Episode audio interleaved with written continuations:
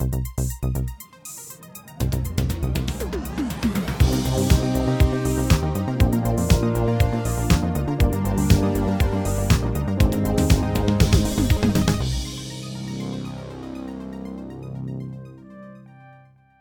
und herzlich willkommen zu der Episode 219 vom Outcast, heute mal wieder aus dem Homeoffice. Äh, ja, Ostern, weißt du, einfach gefunden, mag ich, nicht, mag ich nicht ins Studio gehen, aber der Marco ist gleich da. Hi. Und was das auch halt ermöglicht, das schöne Homeoffice, ist, dass wir mal Petra wieder dabei haben. Juhu, hallo. Hey. Ähm, genau, wir haben die Osterhase gefunden? Nein, ich habe noch keinen versteckt. Ich nehme dann die, die Aktion sind morgen oder übermorgen im, äh, im Mikro. Aber nicht von Kindern.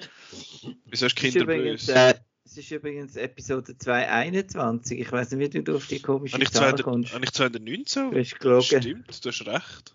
Wieso habe ich denn 219 aufgeschrieben? Ich glaube, das ist in meinen Notizen einfach noch falsch. Ne? Du hast voll recht. Hallo und herzlich willkommen zu der Episode 221. ah ja. Fängst du nochmal an? Nein, schieß mich an. Ähm, Okay. Und nicht Kinder, weil Kinder hat alle Sachen müssen zurückrufen, weil sie irgendwie Salmonella drin haben. Ah, chillig. Ja. Uh, das wird dann ein schönes Ostergeschäft für sich. Oh nein, der arme Grosskonzern. Gut, gehen wir. Dann fangen wir doch an. Und zwar äh, fangen wir an bei, bei der Petra. Du hast äh, uns erzählt, du hast noch zwei Sachen im Streaming gesehen, die du willst erzählen bevor Genau, ich habe zwei Sachen gesehen. Ähm, ich glaube, der erste ist ein Amazon-Film.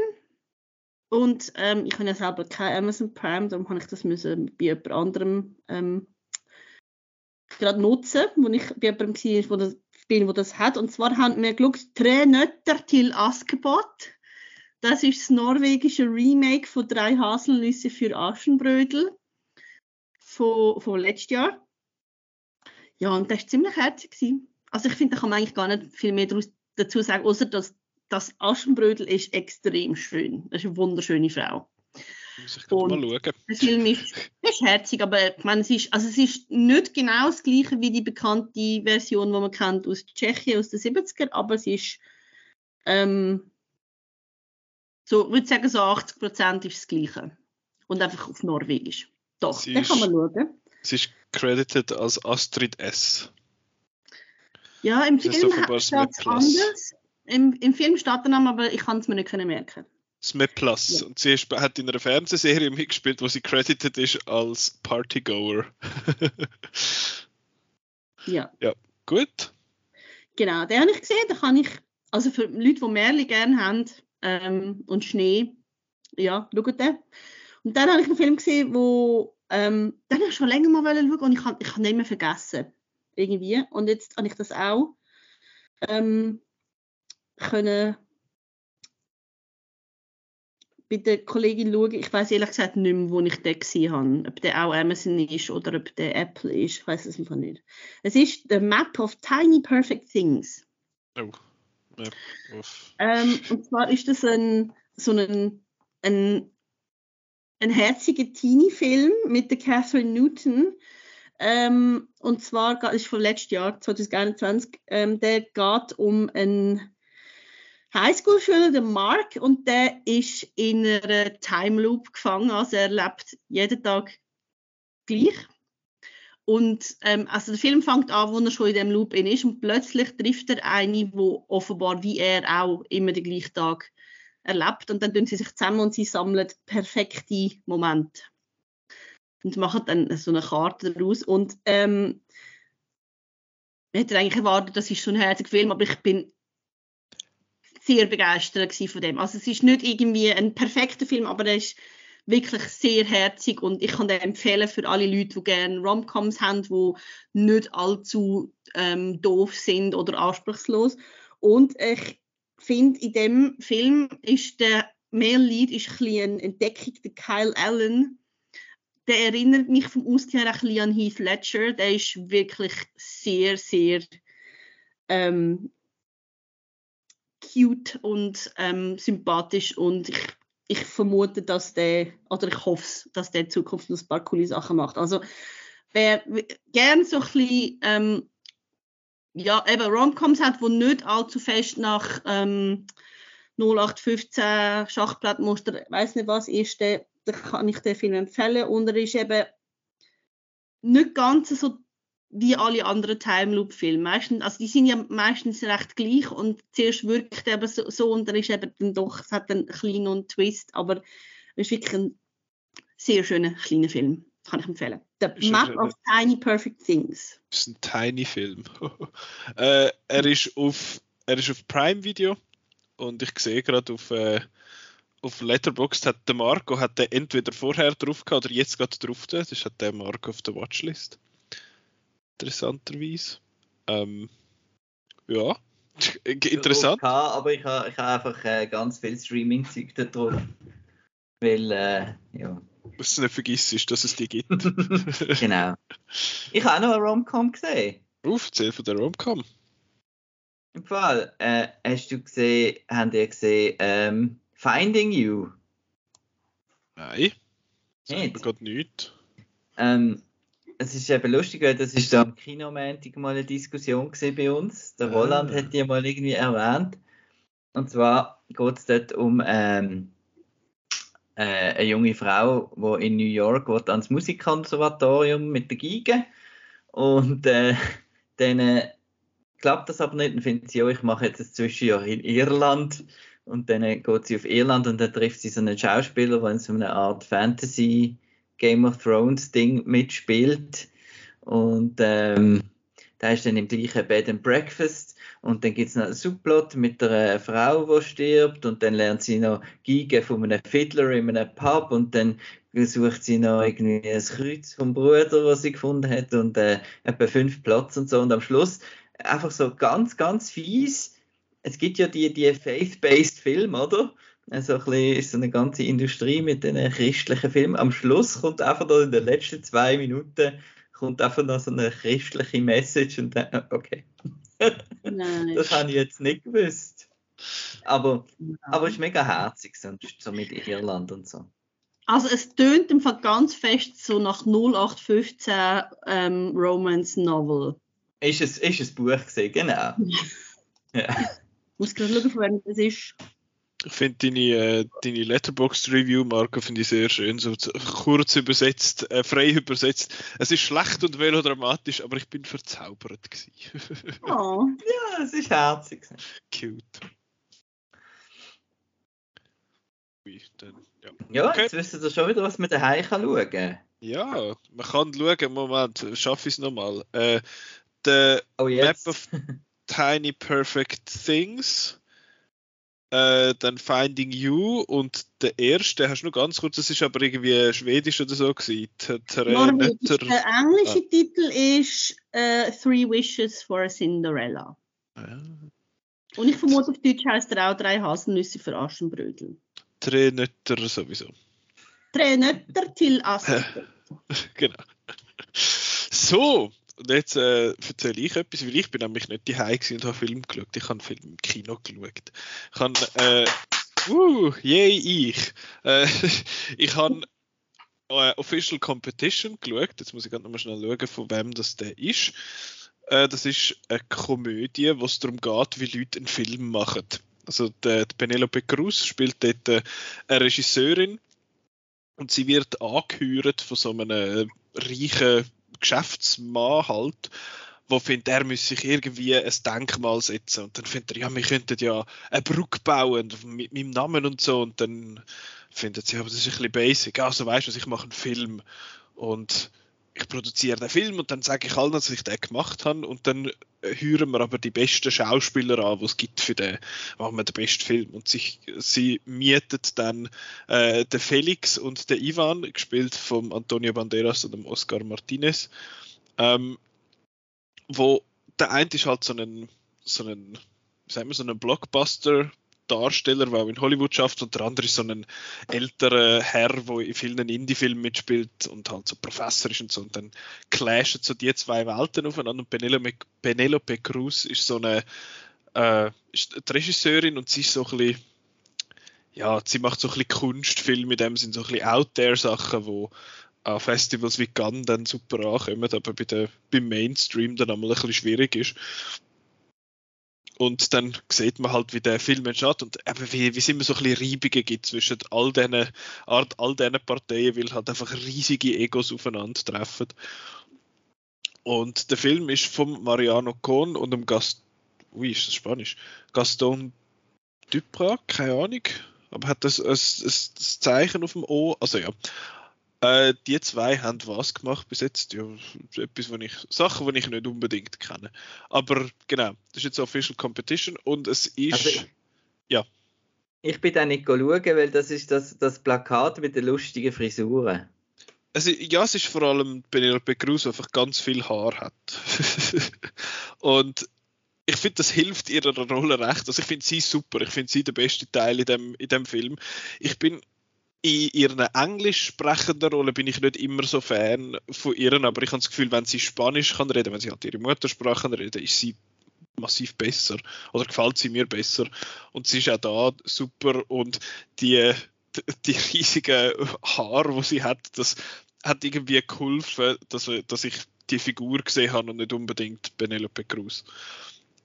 Und ich finde es ein recht ein lustiger Film, aber es ist so ein bisschen ach, es ist noch, es ist noch schwierig zu sagen. Also ich finde, es hat recht viele lustige Sachen, eben weil einfach halt so drei Egos aufeinander treffen und die drei sind alle Gesundheit. Entschuldigung. Die drei sind alle, sind alle super und das macht halt, es ist halt auch irgendwie lustig, wie sie sie finden so, ja, weißt ich muss das und das machen in meinem Prozess und dann, ah, weißt das bedeutet das, einfach so bedeutungsschwanger, so eine Kunstgebrabbel, was rauslösen, da kannst du einfach dem viel sagen, Kunst ist eigentlich einfach etwas. Und das habe ich schon ziemlich amüsant gefunden. Es hat ein paar sehr, sehr schön aussehende Szenen. Der Film sieht sehr schön aus, finde ich. Vor allem in so einem grossen äh, ja, es sieht aus wie eine Art äh, eine Schule, wo aber einfach nichts drin steht. Also es ist eigentlich sehr, sehr großräumig und mit viel Fenster und so, so recht schön.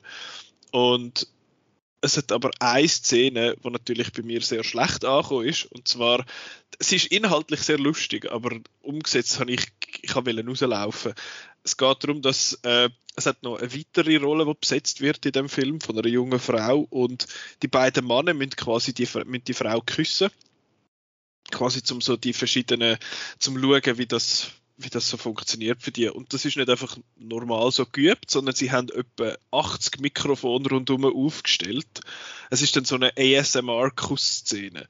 Und das ist für mich ganz, ganz schrecklich gewesen zum Hören, weil halt dann nicht nur die beiden Männer die Frau küssen, sondern dann Penelope Cruz die auch noch küsst und sagt quasi, hey, look, so macht man das. Und dort äh, ist dann nicht nur das Küssen, sondern ja, sie ja, genau.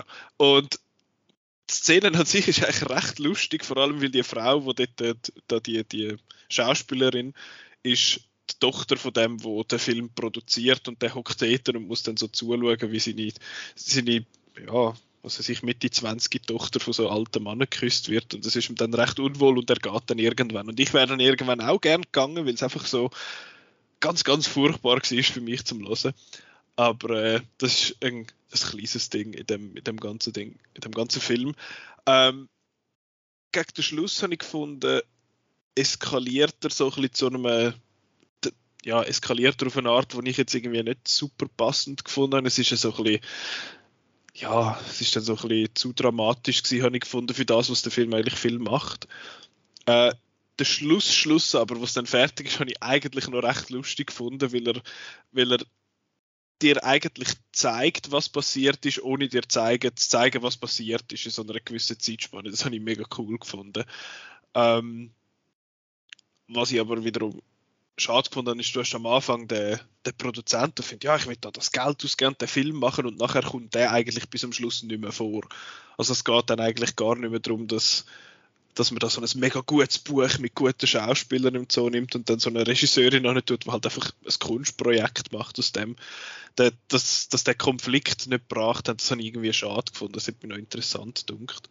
Ähm, und er wird dann so ein bisschen komisch meta ganz am Schluss, wo ich ein bisschen doof finde. Aber ich finde, der Film ist wirklich sehr lustig. Er ist nicht äh, ich habe jetzt nicht so ein Problem mit der Frisur, Marco. Ich habe vor allem beim ersten Trailer nicht geschnallt, wie der Film heißt er heißt halt Official Competition, wie halt der Wettbewerb auf vielen Filmfestivals und so.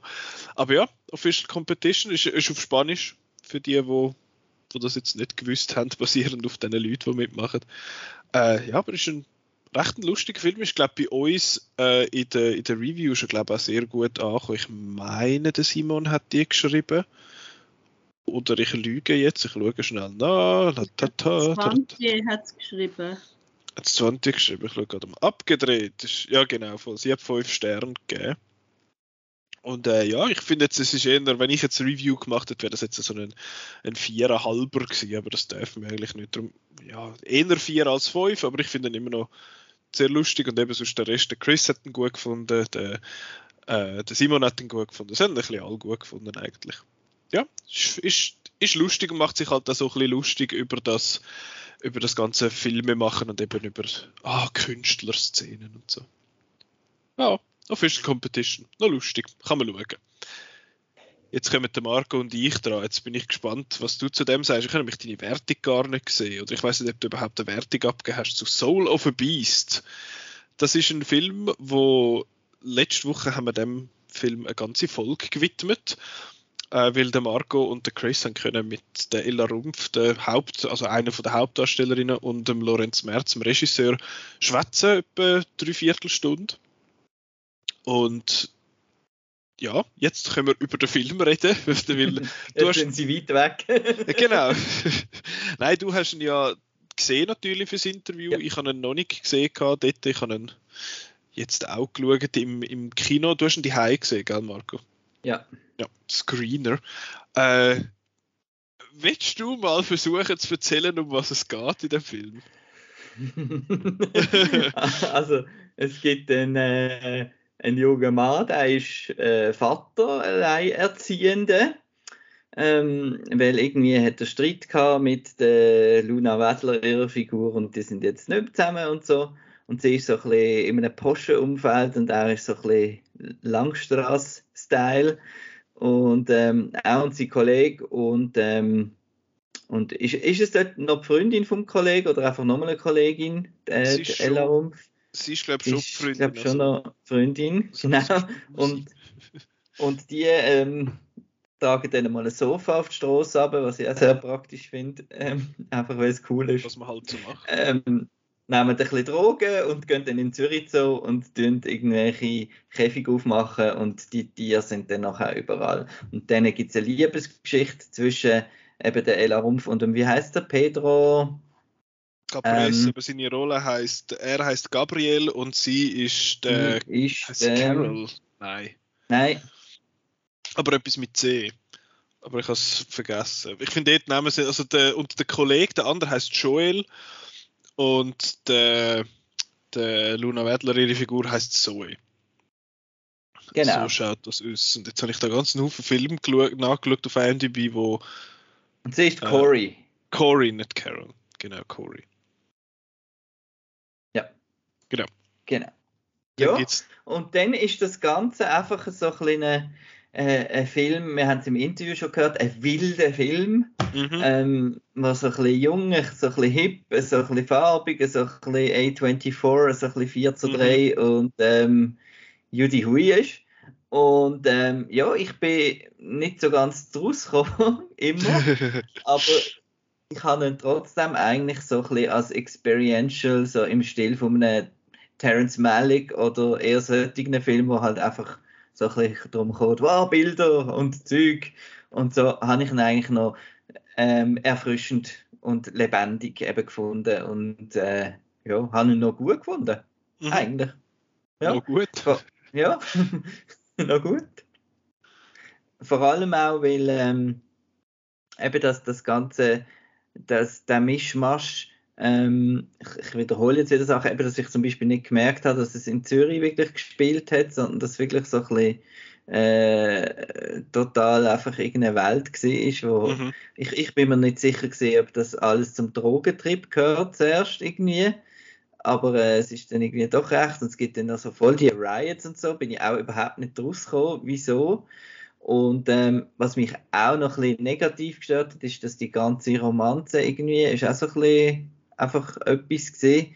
Mhm. Aber ähm, ich habe gefunden, der Film ist so äh, schnell gewesen, dass man sich gar nicht hat viel so Gedanken können machen eigentlich über was ist jetzt da und so, sondern man hat einfach ein bisschen geschaut. Und zwischendurch hat es noch so skurrile Szenen gehabt mit der reichen Mutter von der Zoe und so, wo, dann, wo ich dann auch noch recht witzig gefunden habe. Alles in allem habe ich es noch gut gefunden. Na gut.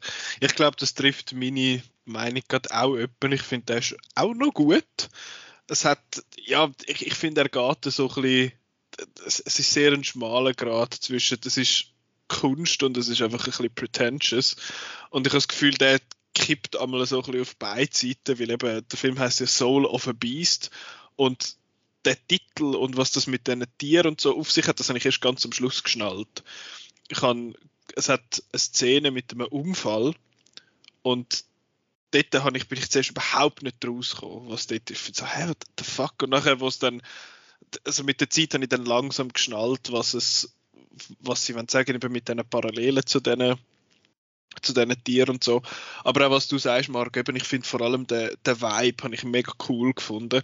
Also vor allem visuell, es ist alles sehr farbig und eben, du, du sagst es es sieht nicht aus wie Zürich. Es hat so zwei, drei Locations, wo ich gefunden okay, das ist sehr specifically Zürich. Also der, sie an der Langstraße entlangfahren, ganz am Anfang an der Ole Ole Bar vorbei zum Beispiel.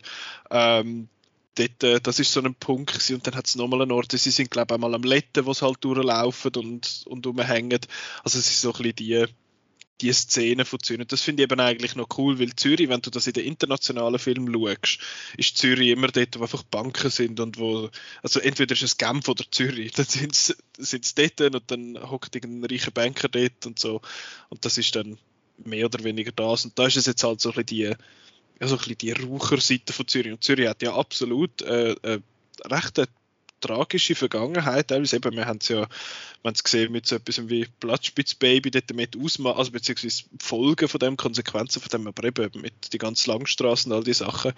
Ähm, das habe ich recht cool gefunden, dass es eben so ein bisschen es ist sehr dreckig, das Ganze. Und das spricht so ein bisschen, geht so ein bisschen gegen das, wie die Schweiz oft wahrgenommen wird. Und das sage ich jetzt wahrscheinlich noch oft, das ist auch im Interview angesprochen worden. Ich weiß nicht, ob der Film bei mir so ein bisschen den, für einen Schweizer Filmbonus hat. Äh, ich weiß jetzt nicht, ob ich den gleich gut gefunden hätte, wenn es ein Film aus Amerika gewesen wäre, zum Beispiel oder so. Äh, aber ich finde eben der, der ganze visuelle Vibe, eben, weil alles so farbig ist und es ist oft sehr geil und so, das habe ich alles sehr cool gefunden. Das hat mich so ein bisschen an Von Kar Wai erinnert, teilweise. Also so in The Mood for Love zum Beispiel. Ähm, und ja, das habe ich cool gefunden. Ich finde, die Wildinszenierung habe ich einmal ein bisschen störend gefunden. Im Sinne von, weil es ist einfach, keine Ahnung, was gelaufen ist. Es sind einfach Leute irgendwo rumgerannt und nachher ist Musik gekommen und dann hat man die Kamera ist so wild halt gewesen und dann geschnitten und gemacht und dann, ich finde, ich habe keine Ahnung, wo wir sind, keine Ahnung, was läuft. Äh, ich weiß nicht, ob das bewusst ist, dass man sich so ein bisschen verloren fühlt, wie halt die Figuren sich auch verloren fühlen oft in dem Film. Aber ja, das hat mich jetzt als, als Zuschauer, hat mich das am eher ein bisschen genervt, dass, dass es mich jetzt in den, in den Sog irgendwie reingenommen hat. Ähm, ja, das ist das, was wir noch sagen.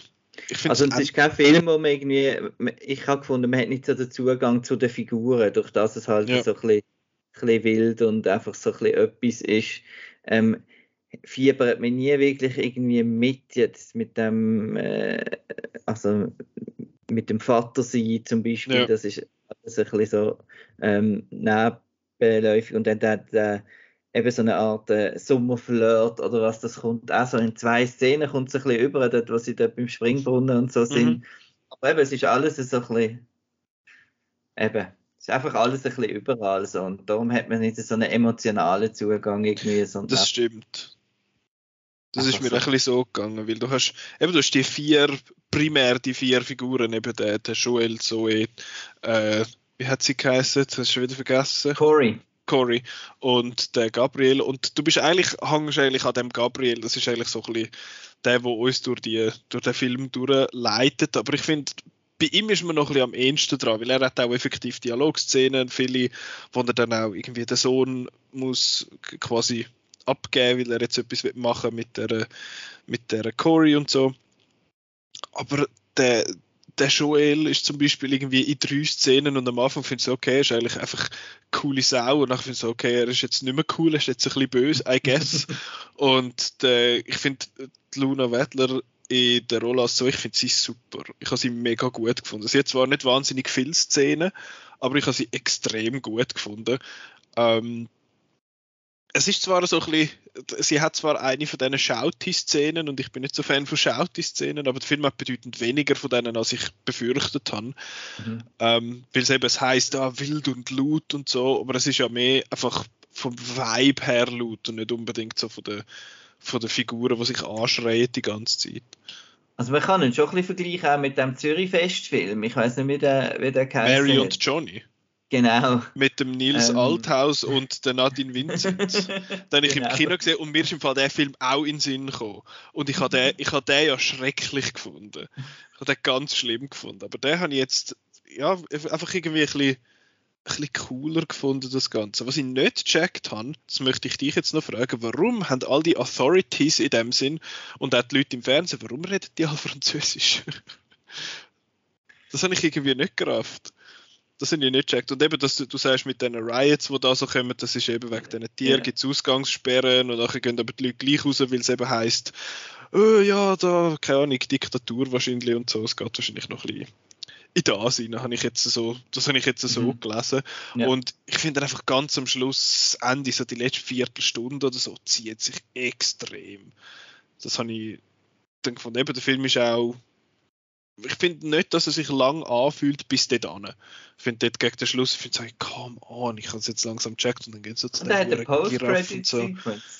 Das habe ich gar nicht mehr gesehen. Was läuft dort? Spoilers. Die ist, auch, die ist auch im Trailer. Einfach, sie liegen alle dort und schnaufen. Ach so, es ist quasi.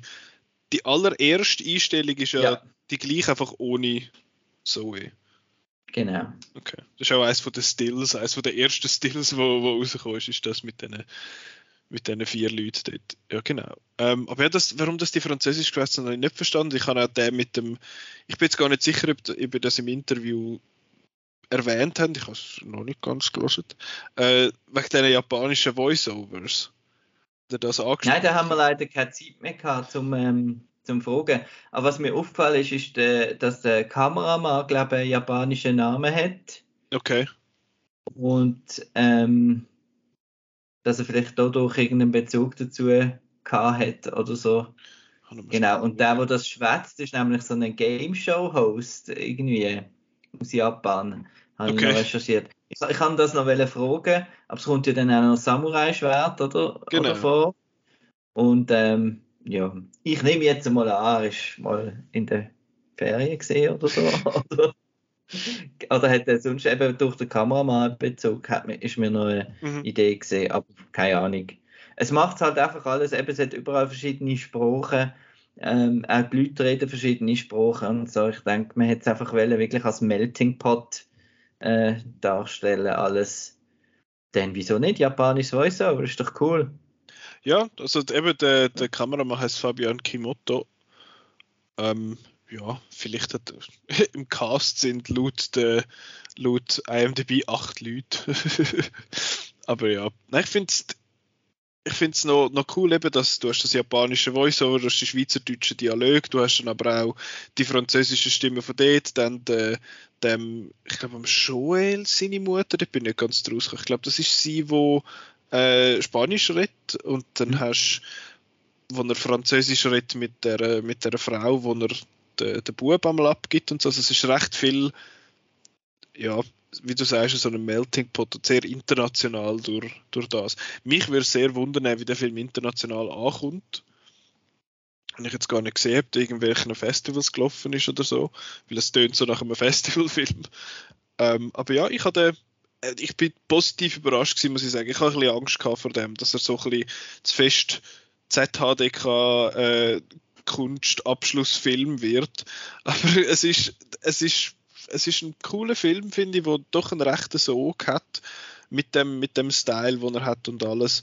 Eben das mit den mit diesen Tieren und mit diesen Symboliken und so, das finde ich dann, ja, nicht so slightly pretentious gefunden. Aber es ist, ich finde es ein, ein, cooler Film. Vielleicht jetzt eben nicht einer, wo man findet, oh, den muss ich mit der Mami schauen oder so.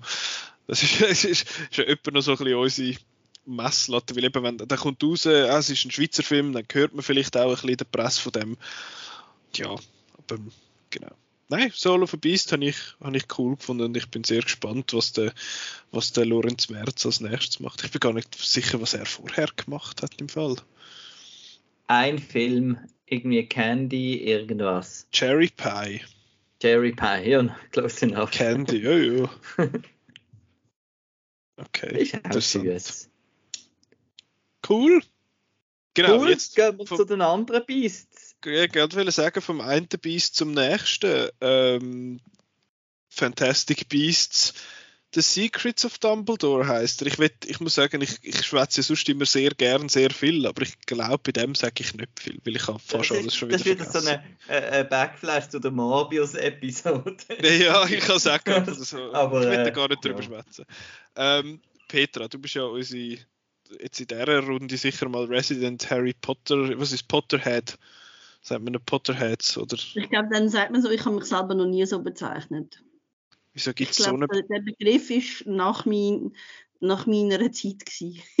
Wieso gibt es so einen Begriff eigentlich für Star Wars nicht? Es gibt ja Trackers oder Trekkies oder wie auch immer. Äh, und es gibt Whovians und es gibt so Sachen, aber für Star Wars gibt es das nicht. Nein, haben wir nicht nötig. okay. Weil äh, jeder Star Wars-Fan ist und man sich nicht muss extra bezeichnen, weil man ist ja einfach Mensch. Eben, da gibt es Fans und Fans. Nein, anyway. Äh, eben, du bist der Harry Potter-Fan bei uns. Und ja, ja das, äh, ich glaube, du hast ja in den letzten, ja, den letzten paar Jahren sicher auch immer mehr so Quibbles gehabt mit der mit dieser Franchise, wahrscheinlich vor allem wegen dem Kopf von dieser Franchise. Ja. Und ich möchte jetzt aber dir das Wort übergeben zu Fantastic Beasts 3. Um was geht's? Wie hast du ihn gefunden? Ist er les? ich weiß, was ich muss zusammenfassen das ist, das ist ehrlich gesagt noch schwer. Also es geht ja eigentlich darum, dass der, der Grindelwald möchte ja sozusagen die Welt erobern und alle Muggles loswerden. Und der Dumbledore tut die Leute zusammen darum, um dem gegenzusteuern. Und es gibt unter anderem eine Wahl für den was, Präsident vom Zauberrat oder irgendwie so. Ich weiß jetzt gerade den Term nicht, wie es ist, aber es wird gewählt und der Grindelwald tut sich dort reinschleichen, sozusagen will, will eigentlich der Anführer von allen Zauberer werden. Und die anderen müssen das verhindern, unter anderem der Newt Scamander. Ja, das passiert. ähm, also ich, ich muss sagen, also einfach mal so als, als Einstieg, ich habe alle Harry Potter Bücher natürlich gelesen, mehrmals, und ich habe auch die alten Filme angeschaut und ich finde die neue Reihe, also die Fantastic Beasts Reihe, finde ich leicht seltsam, weil ähm, also ich finde, es hat immer wieder so Sachen, die nicht ganz aufgehen und so, und es ist ja gerade, also bei den ersten zwei hat es ja geheißen, J.K. Rowling hat selber das Drehbuch geschrieben. Bei dem heißt es ja, dass der Stephen Cloves noch mitgeschrieben hat. Ich würde sogar bei den anderen sagen, dass wahrscheinlich noch viele andere mitgeschrieben haben, weil entweder das oder sie weiß selber nicht, was sie früher geschrieben hat. Was auch immer. Ähm, ich habe den ersten Fantastic Beasts Film gut gefunden. Der hat auch sehr gut so als Closet Story funktioniert von Credence. Der zweite habe ich recht schlecht gefunden. Also, da hat wirklich viele Sachen gehabt, wo, wo ich so mit den Kollegen aus dem Kino rauskomme, so, aber das geht nicht auf und das geht nicht und es ist furchtbar und so. Und ähm, jetzt der dritte finde ich ehrlich gesagt wieder ein bisschen besser als der zweite. Ähm, ich würde jetzt nicht sagen, er ist gut. Ich finde, er ist okay. Ähm, und ja, also ich, also ich, ich glaube nicht, dass es Leute gibt, die da wirklich begeistert sind von dem Film. Er ist so ein bisschen weder Fisch noch Vogel. Ähm, mit, da, alles mit diesen Viechern, also wenn es wirklich Fantastic Beasts sind, das ist natürlich cool. So Niffeln oder Chillen, das finde ich super. Und, und mit den Menschen finde ich es dann so ein bisschen schwieriger. Ähm, ja, was mich, ähm, also ich glaube, ich darf, darf, das ansprechen, wenn es in der ersten Folge kommt, äh, in der ersten äh, Episode, äh, wie sagt man, erste Szene. Wann hast du das letzte Mal einen Film geschaut? äh, lang nicht mehr. Also, ähm, in der ersten Szene sagt der Dumbledore gerade, ja, er sei verliebt in, in Grindelwald. Und ich so im Kino so, der Subtext wird Text. ja, ich hätte es nicht erwartet, aber äh, ja, ich glaube, da können wir noch drüber reden, aber ich finde, es ist, es ist auch so, es wird verschiedentlich gesagt, dass die zwei Männer mal verliebt ineinander sind und es, ich finde, es geht nie über, man redet darüber, als irgendwie, dass man etwas sieht. Also ich finde, es, es ist ja auch äh, so gemacht worden, dass halt eben wieder in China hat können ausgeschnitten ja, werden. Ja, eben, das ist, also in China kann man den Film zeigen und sie müssen zwei Sätze streichen und ich glaube, das sagt einiges über die Inszenierung von dem. Ähm, ich finde, es ist so, ja, ja so ein bisschen Alibi-Representation, so, uh, wir, stell, wir erzählen eine Geschichte über zwei, vielleicht nicht schwule Männer, aber zwei Männer, die mal verliebt sind ineinander und es, es kommt sowas von nicht über, es ist so nicht überzeugend.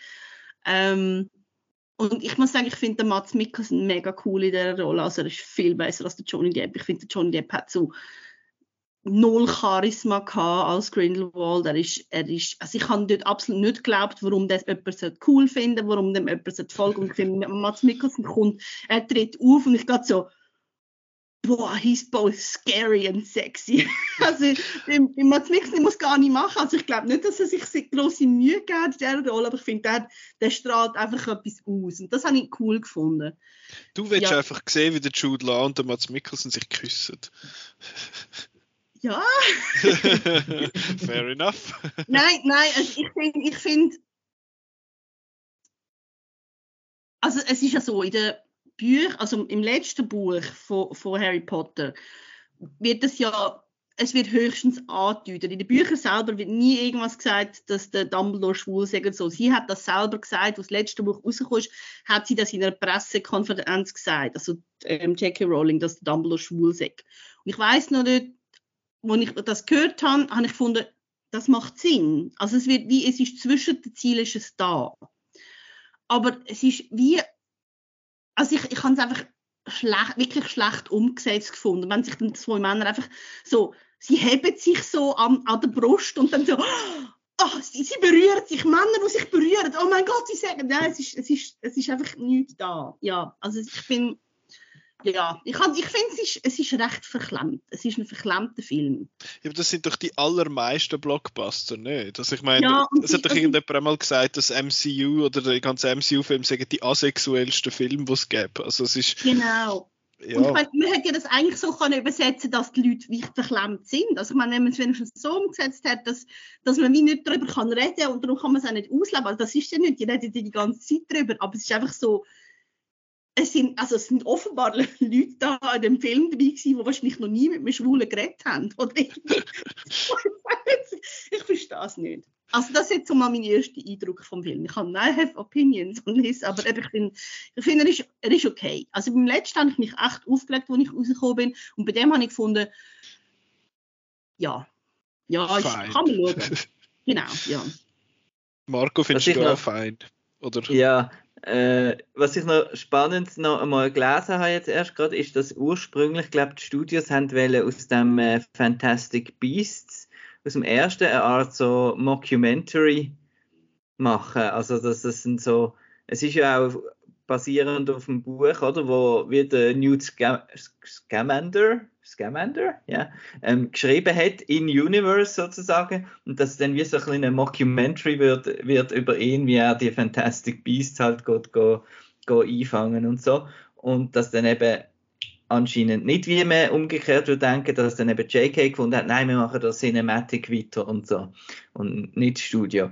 Und ähm, da ist ja das ganze Problem auch von der Reihe, ähm, ist, dass Harry Potter einfach so gut funktioniert hat, weil halt Protagonisten Kinder sind, oder? Dann hast du automatisch so ein bisschen äh, mehr Adventure und Magic und so und mehr Gefahr und mehr alles und eben es spricht ein größeres Publikum an und äh, jetzt, ich weiß nicht welches, ich sage jetzt mal von den neuen Fans ähm, welches Kind jetzt so gern den, den Erwachsenen da bei diesen äh, leichten, langweiligen Abenteuern äh, zuschauen ähm, Ja, ich finde, für mich hat es so ein bisschen wie, wie durch das fast vor allem die Magie ein bisschen, ein bisschen verloren.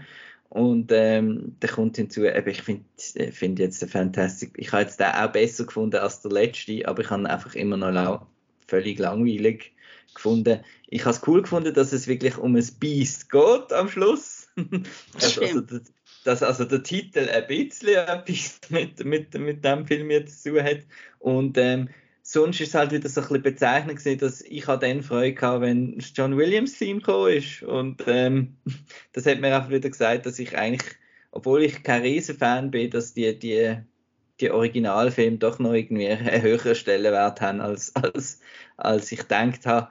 Ähm, und dass das jetzt ist einfach noch so ein kleines Anhängsel. Und, ja, und ich mag eben den Dings überhaupt nicht, ähm, Eddie Redmayne mit seinem Nebisch und wo so. Ich habe die, die Szene mit dem mit, äh, äh, Krabben. mit den Krabben. Krabben Habe ich noch ganz witzig gefunden. What the fuck ist das? Da hat noch ein bisschen, Eben dort hat es ein bisschen Adventure gehabt, aber sonst ist es einfach extrem langweilig irgendwie und ja. Ja, ich habe mir einfach, aufgeschrieben. Auch wie bei Morbius ist mir einfach alles ziemlich egal gewesen. Ich habe einfach ein bisschen genau. zugeschaut und ja, ist noch schön gemacht zum Teil. Oh, aber es ist halt einfach nicht so interessant. Ja, eben der Morbius habe ich auch immer ein bisschen da gesehen. Das sind jetzt gerade zwei so Back-to-Back -back ein bisschen, weil es sind schlussendlich Produkt. Es sind Trittbrettfahrer. Also es hat etwas es gibt etwas, wo extrem beliebt ist und viele Fans hat und man findet, oh, wir, kommen, komm, wir machen etwas, was mega ähnlich ist wie das. Und bei Morbius klappt man einfach überall auf Poster, oh, neue Marvel-Legende und so. Und ich finde so, ja, Legende, das ist, wie man in zwei Monaten findet, ja, der hat es Glauben mal gegeben, aber wir sind uns nicht sicher. Und beim äh, Fantastic Beasts ist einfach, ah, die Leute haben doch gerne Harry Potter, komm, wir spielen jetzt auch noch ein bisschen Harry Potter-Theme, das verkauft sich dann schon gut. Und der sie sind ja jetzt nicht sicher, ob es die anderen zwei noch sollen machen das, äh, Der vierte ist noch nicht äh, freigegeben von Warner. Weil sie müssen jetzt zuerst schauen, wie der performt, weil ich glaube, der zweite hat irgendwie bedeutend weniger eingespielt als der erste. Wenn jetzt der, der auch wieder jetzt am, weniger am Startwochenende auch nochmal weniger jetzt in den USA. Ja. Aber ich, ich glaube, sie machen keine mehr ich weiß nicht, was ihre, halt ihre Erwartungen sind jetzt mit dem, mit zwischen, so wegen Pandemie, dort haben die ja, glaube ich, alle Zahlen ein bisschen müssen korrigieren. Aber ja, ich habe mir einfach aufgeschrieben zu dem Film so viele Figuren und so wenig Interesse. Also es ist, das gilt irgendwie ein bisschen für alles. Es hat dermaßen viele Figuren in dem Film und wir sind einfach alle egal gewesen. Ich finde, der, der Kowalski, der, der, der Muggledude, den finde ich eigentlich noch sympathisch. Der, der ist noch cool. witzig, der ist, der ist herzig irgendwie, das ist halt so ein Beck, ich finde eigentlich, wollte ich gar nichts mit dem zu tun haben und ich finde so, I feel you, aber nein, das ist, das ist so das, ich finde auch der Jude Law als Dumbledore echt ganz okay, aber ich muss sagen, ich habe nicht super viel Kontext, wie gut, also was, wie gut er jetzt ist als junger Dumbledore, ich habe ja von den Harry Potter Filmen nicht alle gesehen, ähm, eben halt irgendwie nie so wirklich ein Interesse gehabt an, an dem Ganzen. Was ich komisch finde, ist immer, es ist ja ein teurer Film, es ist ein teurer Franchise-Film. Er hat 200 so, Millionen gekostet. Und er sieht teilweise so schlecht aus. Also es hat so offensichtliche Greenscreen-Sachen und ich finde so, wie, wie, what the fuck? Das, ja, natürlich, du kannst nicht alles mit, mit Geld, du kannst nicht einfach Geld das Problem anrühren und dann löst sich irgendwie. Vielleicht haben es zu wenig, zu wenig Leute gehabt für, für das Ganze oder so, aber ich finde, der Film sieht einfach schlecht aus. Was ich auch nicht so toll finde, ist, wenn sie dann, wenn es mal ein bisschen Action gibt und sie sich gegenseitig so bezaubern, dann ist einfach, was machen sie? Es ist wie, wie jeder x-beliebige laute Actionfilm, dass sie sich mit irgendwelchen Laser beschiessen es hat eine Szene dort in, dem, in, der, äh, in Bhutan, dort, wo sie kreative Sachen machen, wo sie irgendwie einen in eine Wand reinzaubern oder irgend so etwas. das finde ich, ja, das ist geil, aber nachher, wo da der, der Endfight ist, jetzt einfach zwei böse Dudes so bzzz, machen mit ihren Zauberstäben. Ich finde so, come on, ist das alles, was ihr könnt mit denen, ihr könnt doch zaubern, was läuft, und das zaubern dran. Das ist ein bisschen, ein bisschen lahm gefunden. Ich habe schon, ich habe Catherine Watterson habe ich eigentlich immer sehr gern gesehen in diesen äh, in Film, in dem jetzt im Fantastic Beasts 3 ist sie ein GIF in seinem Koffer. Das ist mehr, das ist alles. Nachher, ja, da kommt sie mal schnell Grüezi sagen, aber das ist alles. da weiß man auch nicht genau, warum. Ich habe mal noch gegoogelt, man weiß nicht genau, warum dass man sie rausgeschrieben hat. Es kann ja sein, dass es, glaube ich, irgendwie wegen Verfügbarkeiten oder so war. Also es gibt einen Variety-Artikel, wo so ein bisschen erzählt worden ist, sie haben versucht, es wieder ein bisschen mehr wie Potter zu machen und dann hat man offenbar, also dann hat der Stephen Cloves hat das nochmal überarbeitet, das Drehbuch, und dann hat es geheißen, dann hat man halt gewisse Figuren wie ein bisschen weniger gezeigt und dann also damit man wie nicht so viele Figuren hat oder so, aber das macht gar keinen Sinn, weil es ist ja dann eine neue Figur. Die Lally, die habe ich zwar recht cool gefunden, aber die übernimmt ja eigentlich dann wie mindestens die Actionrolle von der, von der Tina Goldstein. Und ich, ich glaube eben nicht, das ist der Grund. Also es geht, also wo das Ganze mit der J.K. Rowling war, ist eben, dass sie im Turf ist, also dass sie ja.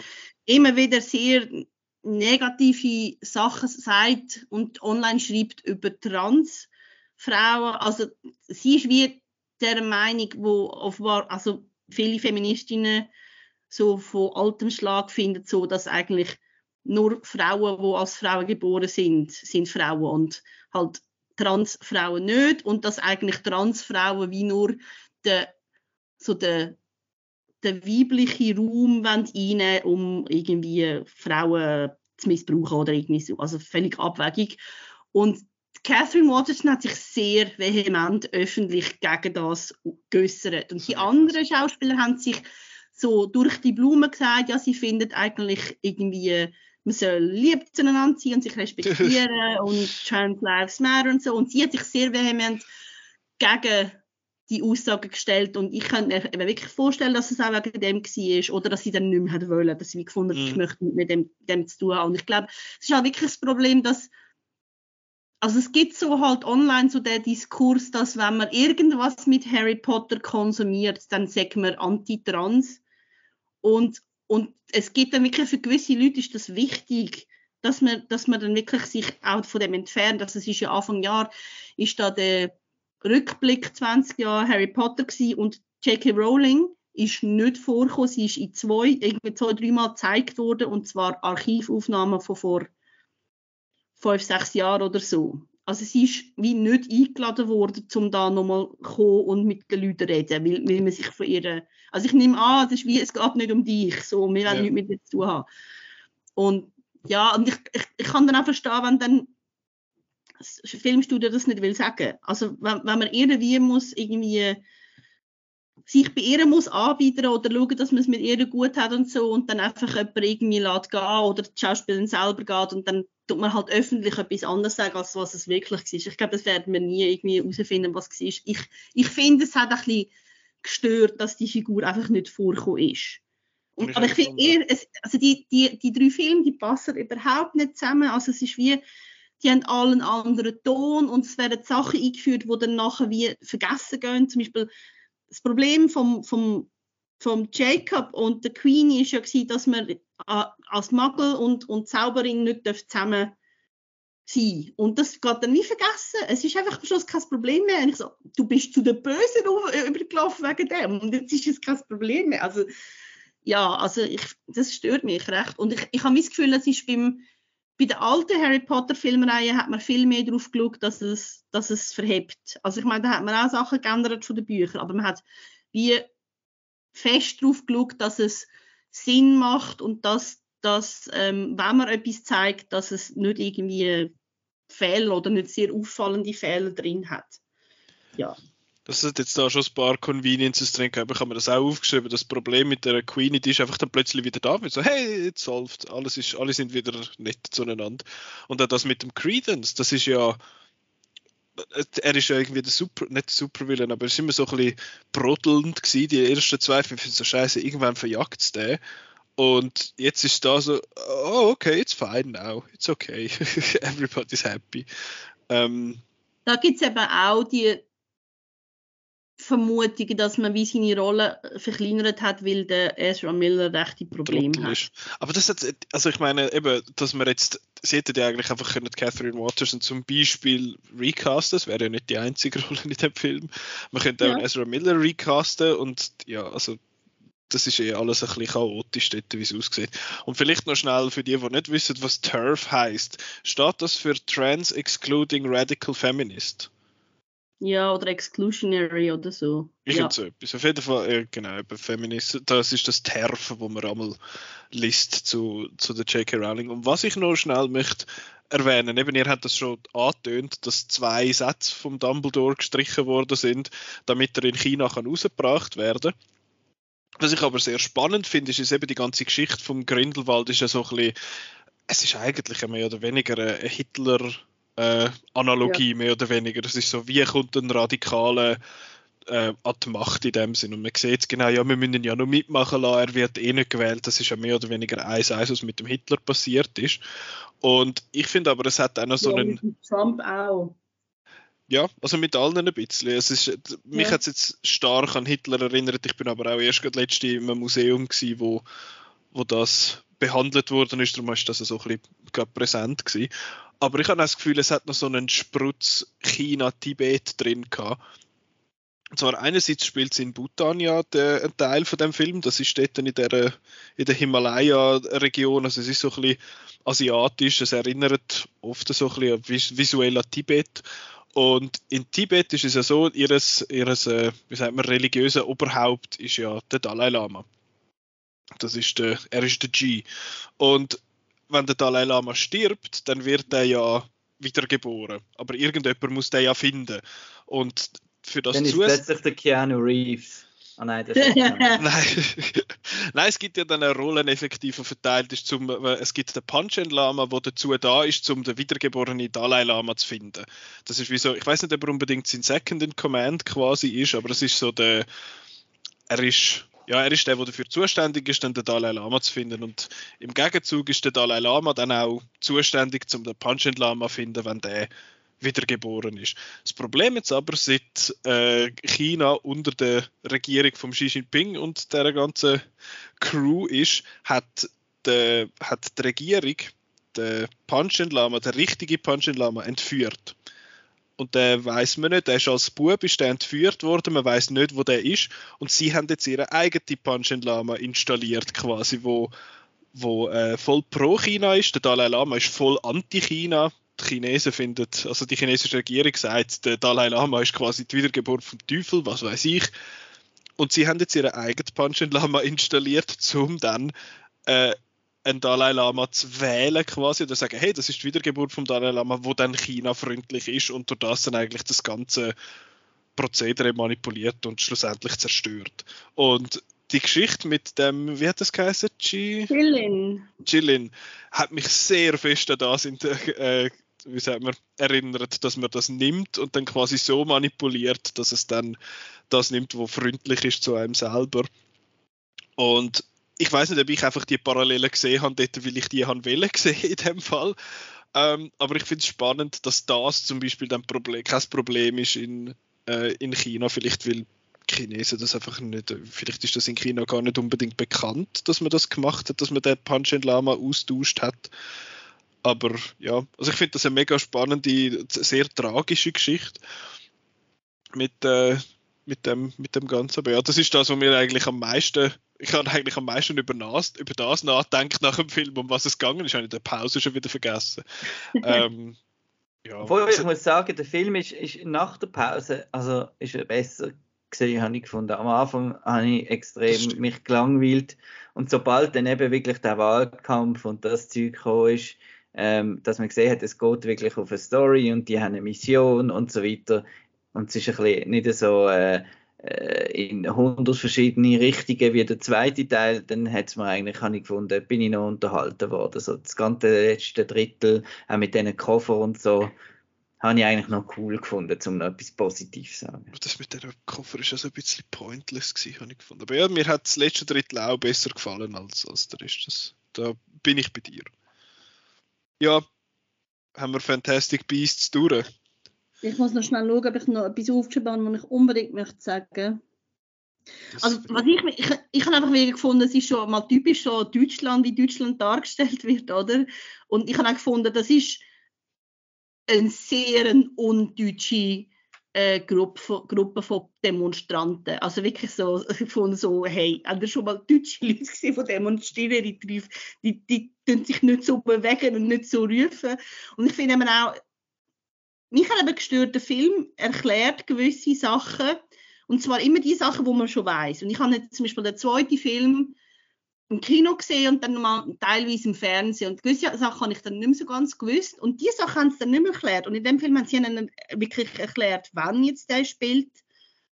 Ähm, und ich finde es eben problematisch, wenn man mit dem Grindelwald eigentlich so einen, einen, einen Fantasy-Hitler aufbaut, weil was ist denn mit dem echten Hitler? Also, also es ist, ja, ich, finde es leicht schwierig und ja. Mm. Ja, eben, also das mit dem Ezra Miller habe ich eben auch gefunden, das ist also ich habe ich hab seine Figur eben im ersten Teil wirklich spannend gefunden und und dann, dass er dann im zweiten Teil so, also das, das für mich ist von Anfang klar dass er nicht ein Brüder vom, vom Dumbledore ist. Aber ich finde es eh, das ist so ein, so ein Soap-Element. So, uh, ein unbekannter Verwandter, der plötzlich auftaucht und so. Und, und also jetzt die Auflösung in dem Film, es ist so, also ich habe das blöd gefunden und ich finde, es geht auch nicht wirklich auf mit dem mit den Original Harry Potter Büchern. Ich bin nochmal zurückgeschaut, wie es ist und ja, also es gefällt mir nicht. Ich glaube, er ist der Snape. Er sieht aus wie der Snape in dem Film mit der langen Schwanz. Ja, ich glaube, das Problem ist Ezra Miller auch, also der hat immer irgendwelche Aussätze immer wieder, ähm, Probleme mit dem Gesetz, bla bla und so. Und Warner hat ja zwei Franchises mit ihm, also, also die Reihe und er ist noch der Flash bei DC und, und man, man kann ihn dann wahrscheinlich einfach rausschmeißen, aber er ist also ich finde jetzt bei dem Film ist jetzt praktisch eigentlich rausgeschrieben worden. Also wenn man jetzt nochmal einen Film machen dann müsste man ihn eigentlich nicht mehr bringen. Aber ich habe das Gefühl, dass, ich glaube nicht, dass sie da noch weitermachen. Meinst du, es gibt keinen nächsten mehr? Ja, aber es, es gibt eben schon Gerüchte, dass sie interessiert sind, ähm, das Theaterstück The Cursed Child zu filmen. Und ähm, ich finde eben das auch ganz schlecht. Das habe ich gehört, dass das viele recht schlecht findet. Also es ist so, ich glaube, es ist sehr schön zum Schauen im Theater, aber ähm, ich habe es nicht gesehen, weil ähm, ich kann eigentlich wollen im, ich habe Anfang 2020 ähm, mit der Kollegin so anfangen zu planen, ja, wir können im Herbst gehen gehen Cursed Child schauen, ja, vergiss es, Corona. Ähm, es ist zum Lesen ganz schlimm und es, das ist eben auch so ein Fall, also das ist ja nicht von der J.K. Rowling geschrieben, aber da hat es auch Sachen, die überhaupt keinen Sinn machen. Also Sachen mit Magie, die plötzlich anders funktioniert und Figuren, die Sachen sagen, wo, wo sie nie würden sagen in den alten Büchern und so. Und also ich persönlich habe, habe überhaupt kein Interesse daran, einen Film zu sehen von dem. Also ich werde natürlich schauen, wenn er gemacht wird, aber, aber ich muss es nicht haben. Und ich meine, das ist jetzt einfach ein Cash-Cow, wo sie noch irgendwas rausholen wollen. Es gibt auch Gerüchte, dass sie vielleicht viel, also die ganze Harry Potter-Geschichte nochmal als Serie wollen umsetzen und so. Auch das ist ein bisschen pointless. Also das Einzige, was neues, es wird neues Zeug kommen, aber ob das die Leute wollen und ob es erfolgreich wird, ist dann eine andere Frage. Das Einzige, was wahrscheinlich Sinn macht für Warner, ist, ist einfach Daniel Radcliffe, Emma Watson und Ding wieder für einen Film eben auftrommeln. Darum ist wahrscheinlich das mit dem, äh, mit dem Cursed Child wahrscheinlich finanziell gesehen die beste ja. beste Idee. Wahrscheinlich, also aber die sagen, ich glaube, alles, im Moment interessiert sie es eigentlich nicht. Mhm. Ja, wenn, vielleicht geht es mit Geld, wobei die haben genug Geld, die brauchen die müssen nicht mehr arbeiten. Vor allem der, der, Daniel Radcliffe hat sich jetzt jahrelang so viel Mühe gegeben, aus dem Harry Potter mhm. äh, auszubrechen und macht, so, macht dann so Filme wie, was weiß ich, ganze Kimbo und äh, wie hat der geheißen? Swiss Army. Swiss Army Man und so. Macht ja, nächste so. Woche sehen wir ihn ja auch wieder. Was ist nächste Woche, wo er kommt? Mit dem Channing Tatum und der Sandra Bullock. Äh, ist er dort dabei? Der Lost City Lost of... City, genau. Ah, und nicht der Lost City of Sea, das ist ein anderer Film. Ja. Der Lost City, genau. Ja, äh, ja. aber dann äh, gehen wir zum Abschluss noch zum letzten Film, und zwar das Ketchup.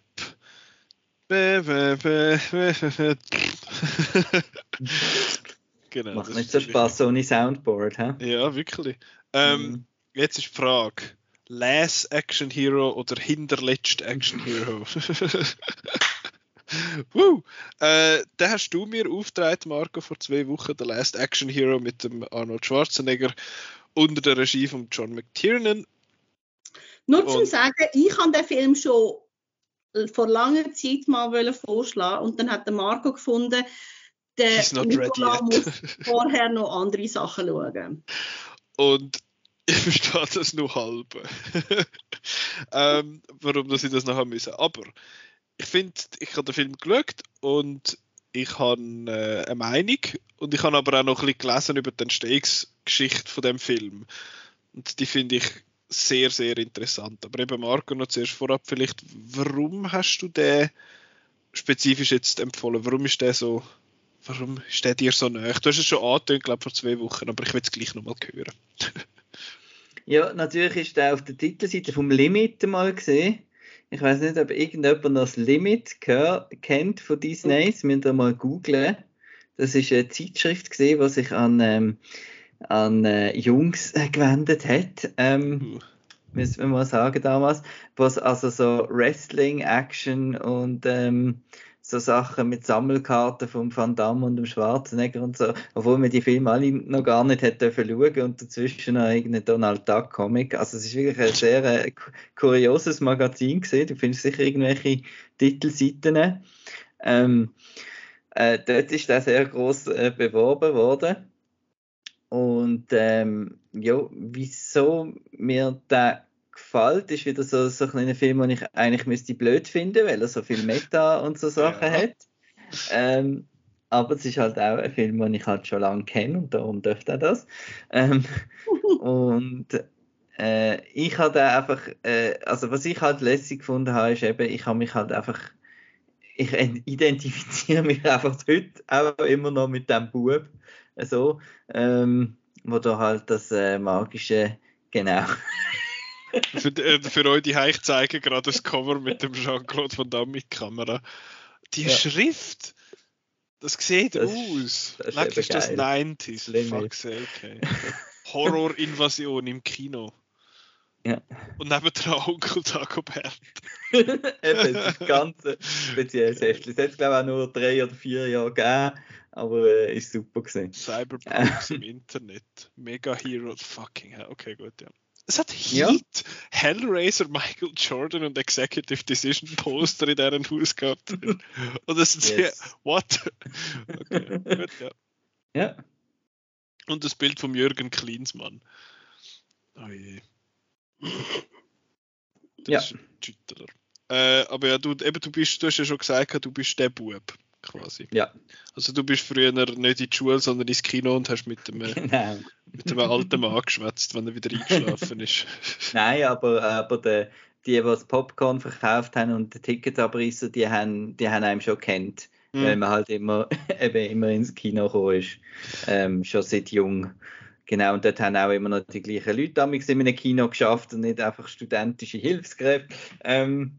So mit, mit so Chile und, und genau, ja. ja, ja. Und dann mit Taschenlampen haben sie einem am Platz gewiesen und ja, es ist eine andere Zeit gewesen. Auf jeden Fall. Ähm, Nicht gegen die Studentinnen und Studenten, die jetzt in den Kinos arbeiten, die machen das also auch toll. Shoutout an ja. Aber ähm, ich habe dann eben die Action habe ich halt cool gefunden. Ich habe cool gefunden, dass es ähm, eben die Idee, dass dann der Film in die richtige Welt kommt, habe ich fast am, am coolsten gefunden, dass halt dann meine Lieblingsszene ist, wo der Bösewicht dann jemand irgendwo zu New York einfach jemanden verschießt und dann, dann interessiert es einfach niemand. Ähm, ja, das habe ich äh, sehr witzig gefunden und finde es immer noch witzig. Und es ist halt so ein bisschen so, oh, das kenne ich und das kenne ich und das kenne ich, Judy Hui und so. Ähm, aber es ist auch einfach ein spaßiger Actionfilm für, für äh, eben ist wieder so in dem Bereich, wo ich es halt noch mag, was eigentlich für Kinder ist, aber eigentlich doch nicht so geeignet für Kinder, dann amix wieder und so. Ja, und das finde ich halt les. Gerade bei dem, gerade bei dem Thema finde ich es find interessant, wie der Film dann entstanden ist. Ich nehme an, du hast auch mal ein bisschen Mhm. nachgelesen noch über das. Also ich finde, äh, ich habe ein bisschen etwas gefunden, also gefunden, ich habe einfach ein bisschen nachgelesen, eben, dass äh, der Film großartig gefloppt hat. Der hat äh, überhaupt, ist mega Erfolg, also hat überhaupt keinen Erfolg gehabt. weil er auch eine Woche nach Jurassic Park ins Kino gekommen ist und der natürlich alle Leinwände besetzt hat und natürlich ein großartiger Film ist. Ähm, und der Film ist auch irgendwo in so, einem, in so einem Bericht ist gestanden, dass der Film selber in der Herstellung früher schon Meta geworden ist. Petra, weißt du ein bisschen, wie der, wie der Film entstanden ist? Hast du dich da mal so ein bisschen informiert oder einfach den Film gesehen? Ähm, ich weiß es ehrlich gesagt nicht genau, aber ich weiß noch genau, ich habe den damals im Kino geschaut und ich habe im Vorfeld ganz viel Schlechtes über den Film gehört. Also man hat überall geschrieben und erzählt, das sei ein blöder Film und der Schwarzenegger macht jetzt Komödie und das sei einfach voll doof und so. Und dann sind wir ihn schauen, ich mit meiner, meiner Cousine, meinem Cousin und wir sind dann schauen und wir haben gefunden, der Film ist so geil, wieso findet er niemand gut? Der hat das mega Spaß gemacht und wir haben das nicht verstanden, warum der so schlechte Presse bekommen hat. Also es ist ja, glaube ich, vor allem, weil, sie, weil der Film sich recht gewandelt hat, glaube ich, in, der, in dieser ganzen Zeit, in der Entstehungszeit. Also er ist äh, mega gefloppt, also hat ja, bedeutend weniger Geld eingespielt als er hofft, weil er aber auch eine Woche nach Jurassic Park ins Kino gekommen ist. Und äh, ja, hat natürlich gegen den Jurassic Park dort an der Kinokasse keine Chance gehabt. Ähm, geschrieben ist er vom Adam Leff und dem Zach Penn. Der Zach Penn, der äh, hat der, der, Adam Leff hat nachher, glaube ich, nicht mehr groß gemacht. Der Zach Penn hat äh, nachher ein paar von den X-Men-Filmen geschrieben, er hat Avengers geschrieben, also Geschichte, und er hat Free Guy geschrieben zuletzt. Ähm, und die zwei haben das eigentlich gedacht als, als Hommage so ein bisschen an die 80er und 90er Actionfilm und er hat dann mega, sollen wahnsinnig blutig sein. Das ist eigentlich die ursprüngliche mal die Idee gewesen. Und sie haben es dann aber nachher müssen so ein bisschen abnehmen, weil der Arnold Schwarzenegger ist ja dann dazugekommen. Er hat auch, äh, ist, was ist er gewesen, ausführender Produzent noch dabei und hat, glaube ich, bei allem noch irgendetwas reingeschnurrt.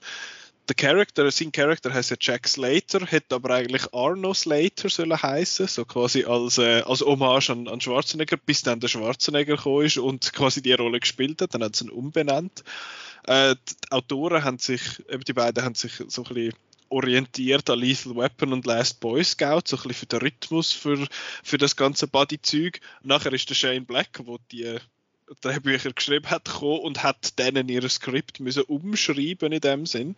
Und der, der Zach Penn hat einmal gefunden, das sei sehr ironisch, dass der Shane Black gekommen ist oder quasi eingestellt worden ist, um den Film weniger blutig zu machen oder weniger brutal machen, das ist irgendwie so leicht ironisch. Und sie haben sich auch so ein bisschen am, am Vibe, so ein bisschen an Die Hard inspiriert. Äh, und ja, Regie dort ist John McTiernan und der Film hat jetzt auch der John McTiernan gemacht. Äh, es ist dann schlussendlich so auf das rausgelaufen, dass die Leute, die sie eigentlich so ein bisschen wollen parodieren und hochnehmen, haben dann schlussendlich den Film gemacht. Und es hat sich dann alles so ein bisschen es hat dann irgendwie nicht ganz so funktioniert, wie sie ursprünglich haben wollen. Und was auch krass ist, der Film hat zwischen äh, Anfang vom, vom Filmen bis zum Kino-Release hat er neun Monate gehabt. Also der Film ist zwei Stunden, zehn Minuten lang, hat doch ein paar Effekts-Shots und Stunts und alles Mögliche und hat nur neun Monate gehabt, bis sie ihn wollen, können rausbringen. Sie haben ihn nicht wollen verschieben, trotzdem, dass er eine Woche nach Jurassic Park rausgekommen ist und trotzdem, dass, glaube ich, irgendeine so Test-Screenings sind auch gefunden, so ein Scheißdreck. Und sie haben ihn gleich rausgebracht und der hat dann eben groß gefloppt. Ja, ich finde es nur spannend. Ich habe ja gewusst, dass es den Film gibt. Ich habe ihn gekauft, weil ich gefunden, ja, Schwarzenegger. Ich habe mal so, einen, so eine Phase gehabt, wo ich einfach ein paar von diesen äh, 80s Actionfilmen gekauft habe, so Commando und Cobra und das, solche die Sachen. Und da ist Last äh, Action Hero dann auch so ein bisschen dabei gewesen, glaube ich, in dieser, in dieser Bestellung.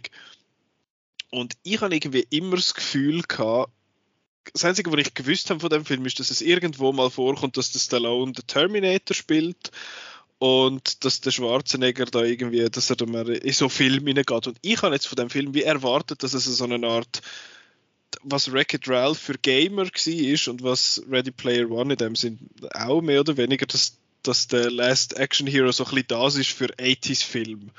Dass das so ein bisschen ein, äh, ja, dass, dass man wie so durch die verschiedenen Filme durchhoppt irgendwie und dann der, der Schwarzenegger verschiedene Rollen spielt und so also völlig einen falschen Eindruck gehabt, was der Film überhaupt ist. Und darum bin ich dann äh, ja so ein bisschen, wie sagen wir, auf dem falschen Fuß verwünscht worden, was jetzt den, den Film angeht. Aber äh, ja, ich habe ich hab jetzt auch cool gefunden. Ich bin, er hat mich jetzt nicht so aus der Socke gehauen, aber es ist ein, es ist ein cooler Actionfilm. Es hat ein paar tolle One-Liner, vor allem relativ, relativ früh, wo, er da, der, wo man da den Jack Slater sieht. Äh, und dann kickt er irgendeinen so Dude weg und dann sagt er so, you wanna be a farmer, here's some acres und kickt dann weg. Das ist äh, schon, ich schon recht lustig gefunden. Ähm, aber vielleicht zum noch kurz ein bisschen zurückspulen, kurz, kurz, kurz, kurz und erzählen, um was es überhaupt wirklich geht in dem Film. Das ist der, der, der Bub, und jetzt habe ich den Namen vom Bub schon wieder Danny. vergessen. Danny, genau. Der, der Danny, das ist äh, eben das ist der Marco quasi. Es ist äh, eine Marco Albini Story. Es ist der, der Bub, der geht einfach immer ins Kino und äh, hat sich angefreundet mit dem, mit dem Projektionist quasi. Und der, eines Tages finden der, wow, es kommt der neue Jack Slater Film raus, es kommt Jack Slater 4 kommt ins Kino. Und wenn du willst, dann, weißt, du, ich muss den Film quasi vorab schauen, um zu checken, ob er funktioniert in dem Sinne, ob die Filmrolle funktioniert. Und ich kann dich da einschliessen und dann schauen, jetzt fangen an den Film schauen. Und er gibt ihm dann aber so eine Art das Golden Ticket, wo er sagt, ja, er hat das bekommen von so einem Dude, Vom Houdini persönlich. vom oder? Houdini, genau, er hat es vom Houdini bekommen. Der Houdini hat es irgendwo in Indien bekommen, der in Indien hat es irgendwo in Tibet oder so bekommen. Aber er hat es nie, sich nie getraut, das auszuprobieren und nachher kommt raus, ah, mit dem kann man in den Film reingehen. Und auch aus dem Film rauskommen. und dann äh, kommt plötzlich so eine Dynamitstange zur Kinoleinwand aus und er wird dann in den Film hineingesogen und freundet sich dann in dem Sinne mit dem Jack Slater an. Also nicht mit dem Arnold Schwarzenegger, sondern mit dem Jack Slater. Und ja, dann nehmen sie so ein bisschen die ganzen Filmsachen hoch. So eben, ja, da hat es ja nur schöne Frauen, wo sind denn die normalen Frauen in dem? Und dann sagt er so, das ist nicht ein Film, it's California. Und äh, ja, nachher vergisst er das wieder etwa ein Drittel vom Film, dass er eigentlich das ja mal war. Dann ist es einfach ein, ein Actionfilm, mehr oder weniger. Und nachher kommen sie aus der Leinwand raus und dann äh, sind sie in der echten Welt und dann funktionieren eben die ganzen Regeln nicht mehr. Also es tut dann plötzlich alles weh, wenn er angeschossen wird. Er muss nachladen und so, so Zeug. Dann wird er dort durch, äh, ein bisschen Meta in dem Sinn. Genau. Oder ist das, ist das etwa so ein bisschen das, so typisch, Mhm. typisch ausschweifend für mich, aber ich glaube noch, noch ganz okay. Und ich habe einen Satz, ich habe ja den in der Synchro gesehen, ursprünglich. Ein Satz ist mir einfach geblieben. Das wird heißen, dass Leo der Furz wird ein letztes Mal so richtig abgasen. Genau. Bei der Das Beerdigung vom äh, Leo der Furz. Das Genau. finde ich so eine lustige Szene, weil sie wollen die Leute vergasen, aber machen es machen's von. Anstatt drinnen. Aber ja, Hauptsache sie haben dann, eine, sie haben dann die Szene mit dem, das ist nicht ein Wrecking Ball, mit dem, mit dem superhöhen äh, Mhm. Kranen und so. Aber ja, es hat ein paar, es hat ein paar sehr lustige One-Liners. Ich habe es auch witzig gefunden in dem äh, Hamlet äh, quasi to be. to be or not to be. Not to be. Und so. Es ist einfach so der typische, typische Seich. Ähm, ich habe auch den Soundtrack sehr cool gefunden. Also es ist ja sehr, ein, es ist ja sehr so. AC/DC. Genau, der, der, der, der Song, wie heißt der nicht Big Game? Big Ja, Gun. Big Gun. Big Gun. Der ist ja speziell für den Film geschrieben worden. Auf Auftrag quasi vom Schwarzenegger. Der gefunden, ich wollte jetzt so einen, so einen Track. Und dann hat es noch, was hat's noch, es ist nicht Motley Crue, aber so ein bisschen Mega So ein Death, glaub's. Ja, genau. Megadeth ist ja eine. Warte, ich habe da eine Playlist von Alice in Chains, genau. Def Leppard. Cypress Hill hat noch einen Track. Kiss. Äh, ja, so ein, bisschen, so ein bisschen die Richtung. Und ich habe den Soundtrack sehr, sehr cool gefunden. Ähm, der Charles Dance ist der, der Charles Böse. Dance, Mit, Der mit Charles- dem Auge. Das, ich finde, ich find, der Charles Dance ist einer wie der Mats Mikkelsen, der einfach in einen Raum hineinsteht und finde so, oh damn, he's here. Und ich finde ihn super und er macht jeden Film besser. Und ich finde es lustig, dass ursprünglich ist es äh, ist ja seine Rolle eigentlich äh, eine Hommage gewesen oder so eine Parodie vom der Hans Gruber Gruber. von, von ähm, Die Hard und sie haben auch den Alan Rickman angefragt, ob er die Rolle will spielen und der Alan Rickman hat gefunden, nein, kein Bock. Und dann, wo der Charles Dance offenbar erfahren hat, dass er so ein bisschen der, wie sagen wir, die zweite Wahl war, ist, er eines Tages mit einem Shirt das Set wo gestanden ist, irgendwie einem der cheaper äh, Alan Rickman oder irgend so etwas in die Richtung. Und ja, ich habe ihn super gefunden, aber er ist, er ist toll in quasi, quasi allem. Und was mich positiv überrascht hat, ist, ja, Kind in Film ist finde ich, immer ein bisschen schwierig. Und es gibt äh, Regisseurinnen und Regisseure, die können mit Kind arbeiten und es gibt Tätig, wo das, wo das weniger funktioniert. Äh, ich habe den Bub richtig gut gefunden. Ich finde, der ist nicht nervig. Der, der, der passt tiptop in die Rolle. Das ist, das ist nicht nervig gewesen und das ist die Hauptsache. Ähm, ich finde aber, er fühlt sich tatsächlich ein bisschen wie drei verschiedene Filme an. Also es hat, am Anfang hast du den, den Bub, der dort sagt, ja, ich bin Filmfan und nachher wird er in den Film hineingesogen und dann machen sie sich so ein bisschen lustig, eben das ist in der Polizeistation, wo da Sharon Stone noch schnell rausläuft und der Robert Patrick, der, der T-1000 läuft noch raus und du hast irgendwie Die animierte so Katze. Genau, die animierte Katze mit der Stimme von Danny DeVito und so gewisse so ein paar so References und so und nachher vergisst er ja fast, nicht ganz, immer wieder sagt mal der Bub so, ah ja, aber im Film ist das einmal so, aber nachher ist es eigentlich ziemlich ein straightforward, so ein Actionfilm halt.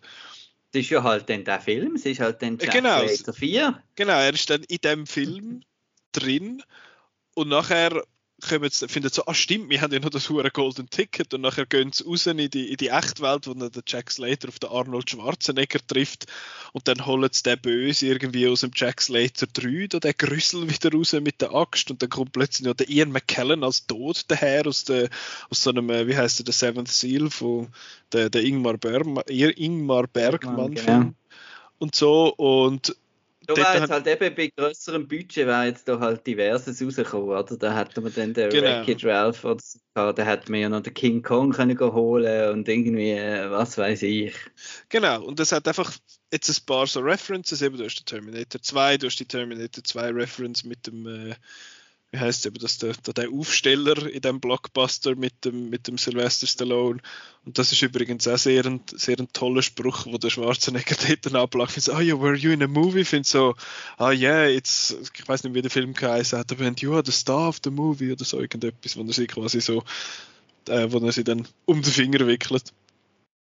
Ja aber ich finde schlussendlich ist es einfach ein ein unterhaltsamer Actionfilm, wo ein paar witzige Sachen mit diesen ganzen, äh, mit Meta-Elementen macht, was sich ein bisschen lustig macht über die in Anführungszeichen Logik, die die Film hat. Eben für uns ist mega unrealistisch, der kann ja die ganze Zeit schiessen ohne nachladen und so. Und es, treff, es trifft dann niemand und all die ganzen Sachen. Und das ist, das finde ich, hat, hat recht viel Charme gehabt. Ich, mich würde zwar aber schon auch interessieren, wie der Film ausgesehen hätte, wenn er mehr Geld gehabt hätte und wenn es effektiv der Film geworden wäre, wo die Autoren am Anfang gedacht hätten, was äh, es wird. Aber ist, ja, ist ein, ist ein cooler Film. Ich muss sagen, die, die Erwartung, dass es so einen, wie sagt man, so einen Ready Player One wird, ist so ein bisschen angeführt worden durch das, dass ihr gefunden habt, ich müsste die Film schauen, quasi als Vorbereitung über Basic Instinct und äh, Last Boy Scout und Lethal Weapon und so Zeug. Ihr gefunden, ich müsste die quasi gesehen haben und dann kann man dann irgendwann so als letztes großes Ding ähm, Last Action Hero schauen.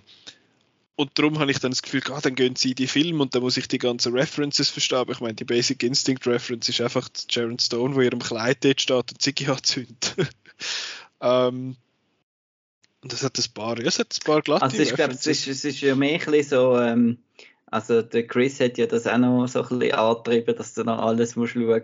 Wir haben einfach gefunden, du musst halt so ein bisschen das viel von diesen Filmen halt richtig drin haben, oder wo, mhm. wo, er, wo er damit spielt.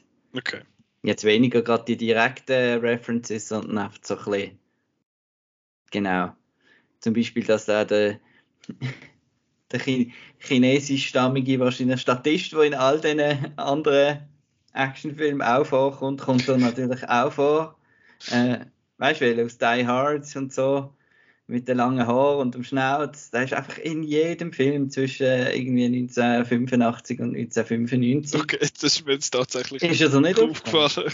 Siehst du, musst du noch mal ein paar Filme schauen. Muss ich alle noch mal schauen. Ne, bei Die Hard ist ja schon ein Moment her, jetzt spezifisch. Aber Dings habe ich witzig gefunden, da der, der Polizist, der bei dieser Explosion dort liegt, ah, two days till re äh, retirement. Also quasi als Anlehnung an Lethal Weapon. Ähm, ja, und halt eben, sie, sie schmeißen das auch ein bisschen mit diesen References um sich. Der Marco zeigt gerade das Bild von dem, aber ja, da kommt man schon, kommt man schon Eben, Big vor. Trouble in Little China ist er natürlich auch dabei. Okay. Ja.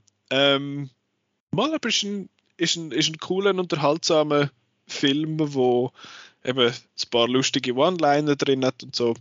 Ich habe jetzt aber zwei Fragen an euch. Die erste Frage spielt spezifisch auf den Film an. Das ist ja eigentlich ein Konzept, ein relativ einfaches Konzept. Es wird ein, äh, es wird ein Bub oder ein Mädchen oder was weiß ich, wird in den Film hineingesogen und nachher spielt man so ein bisschen mit dem. Und es ist ja, glaube ich, auch hin und wieder mal gedreht von einem Sequel, von einem Reboot, Remake, whatever habt ihr das Gefühl, der Film würde, also so ein Film würde funktionieren, wenn man ihn jetzt in diesem Jahr würde machen? Und wenn ja, wie würde der Film aussehen? Weil ich habe eine, ich habe eine Befürchtung, wie der Film würde aussehen dem, im, im heutigen Jahr. Marco, du, du nickst ein bisschen. Also mich haben jetzt nur gerade all die furchtbaren Filme im Sinn von denen, die Phase, was da mal gegeben hat mit Epic Movie, Disaster Movie und äh, äh, die, die Scary Movie Putze von Panem und was weiß nicht wie. Eben, dass man dann so wie so ein bisschen umzappt und die reisen dann, so wie du es dir eben vorgestellt mhm. hast mhm. eigentlich. Ja, einfach reisen dann irgendwie von Film zu Film durch und machen irgendwelche dummen Sprüche und so. Aber ähm, ja, nein, ich denke, der könnte sehr gut heute so wieder wie bei Space Jam quasi. Ja, genau.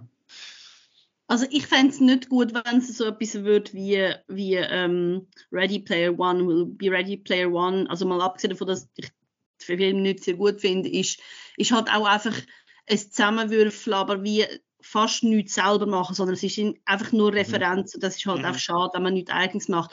Was ich eben bei Last Action Hero cool finde, ist, dass ähm, es ist auch noch eine andere Zeit. Es ist wirklich New York, ist noch der gefährliche Ort. Also das, gerade wo dann der, der Schwarzenegger aus dem Film rauskommt, also der, der, der, ähm, der Jack Slade aus dem Film rauskommt und dann merkt, hey, ich bin da in einer Welt, wo, wo die Leute nicht schauen, wenn einer verschossen wird. Und irgendwie, und es wird ja immer gesagt, hey, New York ist gefährlich, darfst, also der Buben darf nicht alleine irgendwie voraus und weiss was und so. Und das ist einfach heute völlig anders, also man müsste wie völlig anders aufziehen, weil es ist natürlich auch, also in, in dem Film ist wirklich New York als Ort ist, ist der eigentlich gefährliche Ort. Und der Film, wo viel geschossen wird und Leute ermordet werden, das ist aber halt berechenbar. Und, und darum ist es eigentlich wie sicher. Und wenn man das vermischt, ist eben, ich finde das noch die Spannung zwischen der Realität und, und Film finde ich recht cool. Aber ich finde überhaupt die Idee mega cool im Film, dass man eben dass man in einen Film rein kann und, und ich meine, ich glaube, das hat sich jeder schon mal gefragt, wenn ich in einen Film rein könnte, wählen wäre das und so. Und ich weiß nicht, ob das in ähnlicher Weise heute würde funktionieren. Also ich glaube, man müsste recht gut aufziehen, dass, dass es ein, ein gutes Remake wäre, wenn man eins mhm. würde machen. Mhm. Und das Problem ist ja, dass heute einfach die Blockbuster von heute sind einfach jetzt, äh, ja, sorry ihr zwei, aber es sind einfach die Superhelden-Quark, oder? Und das ist ja nicht irgendwie spannend, ein, der da in einen Superheldenfilm hineinkommt. Also, das ist eben ja, genau das ist dann wieder irgendwie Shazam oder so. Also, meine Befürchtung, äh, ich habe zwei Szenarien im Kopf, wo wahrscheinlich die Studios heute würden machen. Und das eine, also es geht um die beiden, es gibt ja noch, glaube zwei Schauspieler, habe ich jetzt das Gefühl, wo wirklich so Filmstars sind in dem Sinn, dass man findet, oh, das ist ein Film mit dem und dem, den kann ich schauen. Sonst ist es ja, oh, das ist ein Film, mittlerweile ist es ja, es ist ein Film mit dem Iron Man, ich kann den schauen. Nicht, das ist ein Film mit dem, was weiß ich, Tom Cruise oder mit, äh, mit so jemandem, sondern, und die zwei, die noch Butts in Seats bringen, offenbar sind der Ryan Reynolds und der Dwayne Johnson. Das sind, und ich habe das Gefühl, beide wären wahrscheinlich da irgendwie zu haben dafür, weil der der, der Rock ist ja einer von denen, wo was wird er für ein Remake machen? Big Trouble in Little China. Habe ich gemeint, hätte er mal mhm. etwas wollen machen. Ähm, und es gibt oh. ja den, den Film mit dem, mit dem Sean William Scott, der ist recht gut, der Rundown oder wie er heißt, ja. mit dem Dwayne Johnson, wo wirklich so in einer Szene kommt, am Anfang kommt durch den Schwarzenegger äh, in einem Cameo und und gibt ihm einen Handschlag am Dwayne Johnson und sagt, have fun! So im Sinn von, ich gebe dir, äh, Ah. ich geb, übergebe dir das Zepter vom, vom Actionheld jetzt Ah. weiter. Ist das nicht so, Ja. auch nicht die Leute gefunden, dass es so ein bisschen der besser, äh, das ist nicht Red Notice. Irgendeiner, der erst gerade letzte Mal rausgekommen äh, besser Mhm. Uncharted, das sagt der besser Mhm. Uncharted. Ähm, und ich habe das Gefühl, dass das etwas ist, was der Rock würde machen und dann würde er am besten einfach noch in seine Filme irgendwie zurückgehen. Ich finde so, hey, remember the Jungle Cruise? Ähm, no. no, what is this? Oder äh, do you remember Rampage? ähm, do you remember me in a beige T-shirt standing in a jungle? Ähm, und die andere Möglichkeit ist, dass es einfach so eine, Net, so eine, nicht eine Netflix, so eine Disney Plus Serie mit dem Deadpool wird. Dass der Deadpool in die verschiedenen Marvel-Filme wird reingehen und finden, schau mal, ich, äh, ich, ich ja, Klamauk jetzt da irgendwie so ein bisschen um. Dass es nicht, eben wie du sagst, Peter, dass es einfach voll of References wird, anstatt ein, ein eigener Film zu sein, wo, wo etwas Leises macht, dann mit dem mit deren Idee, mit dem Meta, mit dem Meta-Dings. Ja, mal, mal schauen.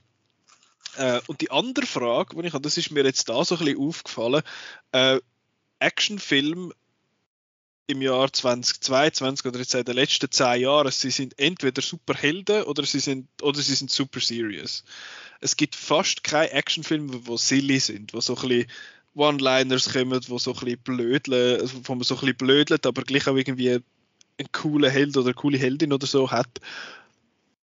Warum, warum dürfen die das nicht mehr? Warum dürfen Actionfilme nicht mehr silly sein? Sie sind eben, du hast Superheldenfilme, wo meistens jokey sind und irgendwie Leute Witzli reisen und so. Oder du hast dann Sachen wie, äh, was weiß ich, der Dings, äh, wie sagt man, John Wick oder die ganze äh, The Raid und, und The Night Comes for Us aus Asien, wo alle, ich sage nicht, dass jetzt die schlecht sind oder etwas, aber sie sind halt einfach eine bestimmte Art von Film, aber ich, ich mag mich nicht erinnern, wenn ich zuletzt so einen Actionfilm gesehen habe, wo einfach ein Actionfilm ist, wo aber auch noch irgendwie ein bisschen witzig war und ein bisschen lustig. Habe ich jetzt einfach einen übersehen oder ein paar übersehen? Also ich glaube, das Problem nicht ist, mehr so. dass das mit dem, mit dem, mit dem Rating irgendwie, wenn du willst, äh, einen, einen, einen leichteren Actionfilm machen, dann willst du einen PG-13 machen heutzutage und dann ist Mhm. er eben so, so völlig übertreibt, dann ist er eben Red Notice oder, oder was weiß ich. Und ähm, wenn du einen richtigen R-Rated willst, dann nimmst du es ernst und machst Mhm. da, das ist ja für die Erwachsenen und so. Und das ist also ein bisschen, was mir an Last Action Hero auch so gefällt und was mir an der Zeitschrift Limit so gefällt, ist, dass eben die R-rated Filme in den 80er und 90er sind auf Kinder gemarketet worden eigentlich, obwohl sie die, ich meine, jeder im Schulhaus hat von Terminator 2 geredet, oder? Das ist und das ist nicht für die Erwachsenen gesehen und die haben auch die Sensibilität irgendwie gehabt, eben von dem von, kind, von, von Film für Kinder, sage ich jetzt mal, Mhm. obwohl sie mega brutal und so gesehen sind. Und das fehlt heute irgendwie. Heute habe ich das Gefühl, sind die ähm, sind sie einfach nur irgendwie auf, auf, auf Kinder und sind so doof oder eben sie sind dann voll auf oh, serious uh, grown-up Mhm. stuff und so und so das dazwischen fehlt so ein bisschen, oder? Aber das ist ja viele so ein bisschen verloren gegangen, habe ich das Gefühl, da der Mittel, das Mittlere Mhm. zwischen vielen Das Sachen. ist auf mittleren Budget, genau. Genau. Und, und das andere, was natürlich das Problem ist, ist, dass man halt das nicht mehr cool findet. Also ich meine, du hast das halt in der Reagan-Ära oder wo auch immer, ähm, hast das halt noch cool gefunden, die, Leute, die Leute abschießen und nachher einen dummen Spruch machen und so. Und heute ist das halt auch so ein bisschen, äh, wir sind nicht mehr so mit Gewalt und Humor vermischen. Das ist, ist nicht mehr so gut. Mm. Das sehe ich auch ein, das sehe ich auch ein. Aber ich habe nicht das Gefühl, dass etwas ist, wenn er, wenn ein Film das macht, spezifisch oder klar mit dem, oder klar erkennbar mit dem Augenzwinkern, dann würde das auch, habe ich das Gefühl, würde das auch funktionieren. Und ich weiß, Marco, du wirst den Film furchtbar finden, das weiß ich jetzt schon. Äh, da, du hast schon nach dem Trailer gefunden, dass der ganze Hype ist vorbei, der Bullet Train, ähm, wo du findest, äh, bitte nicht. Und ich habe so ein bisschen die Hoffnung, dass das ein Actionfilm wird, wo so ein bisschen silly darf sein und so ein bisschen silly ist.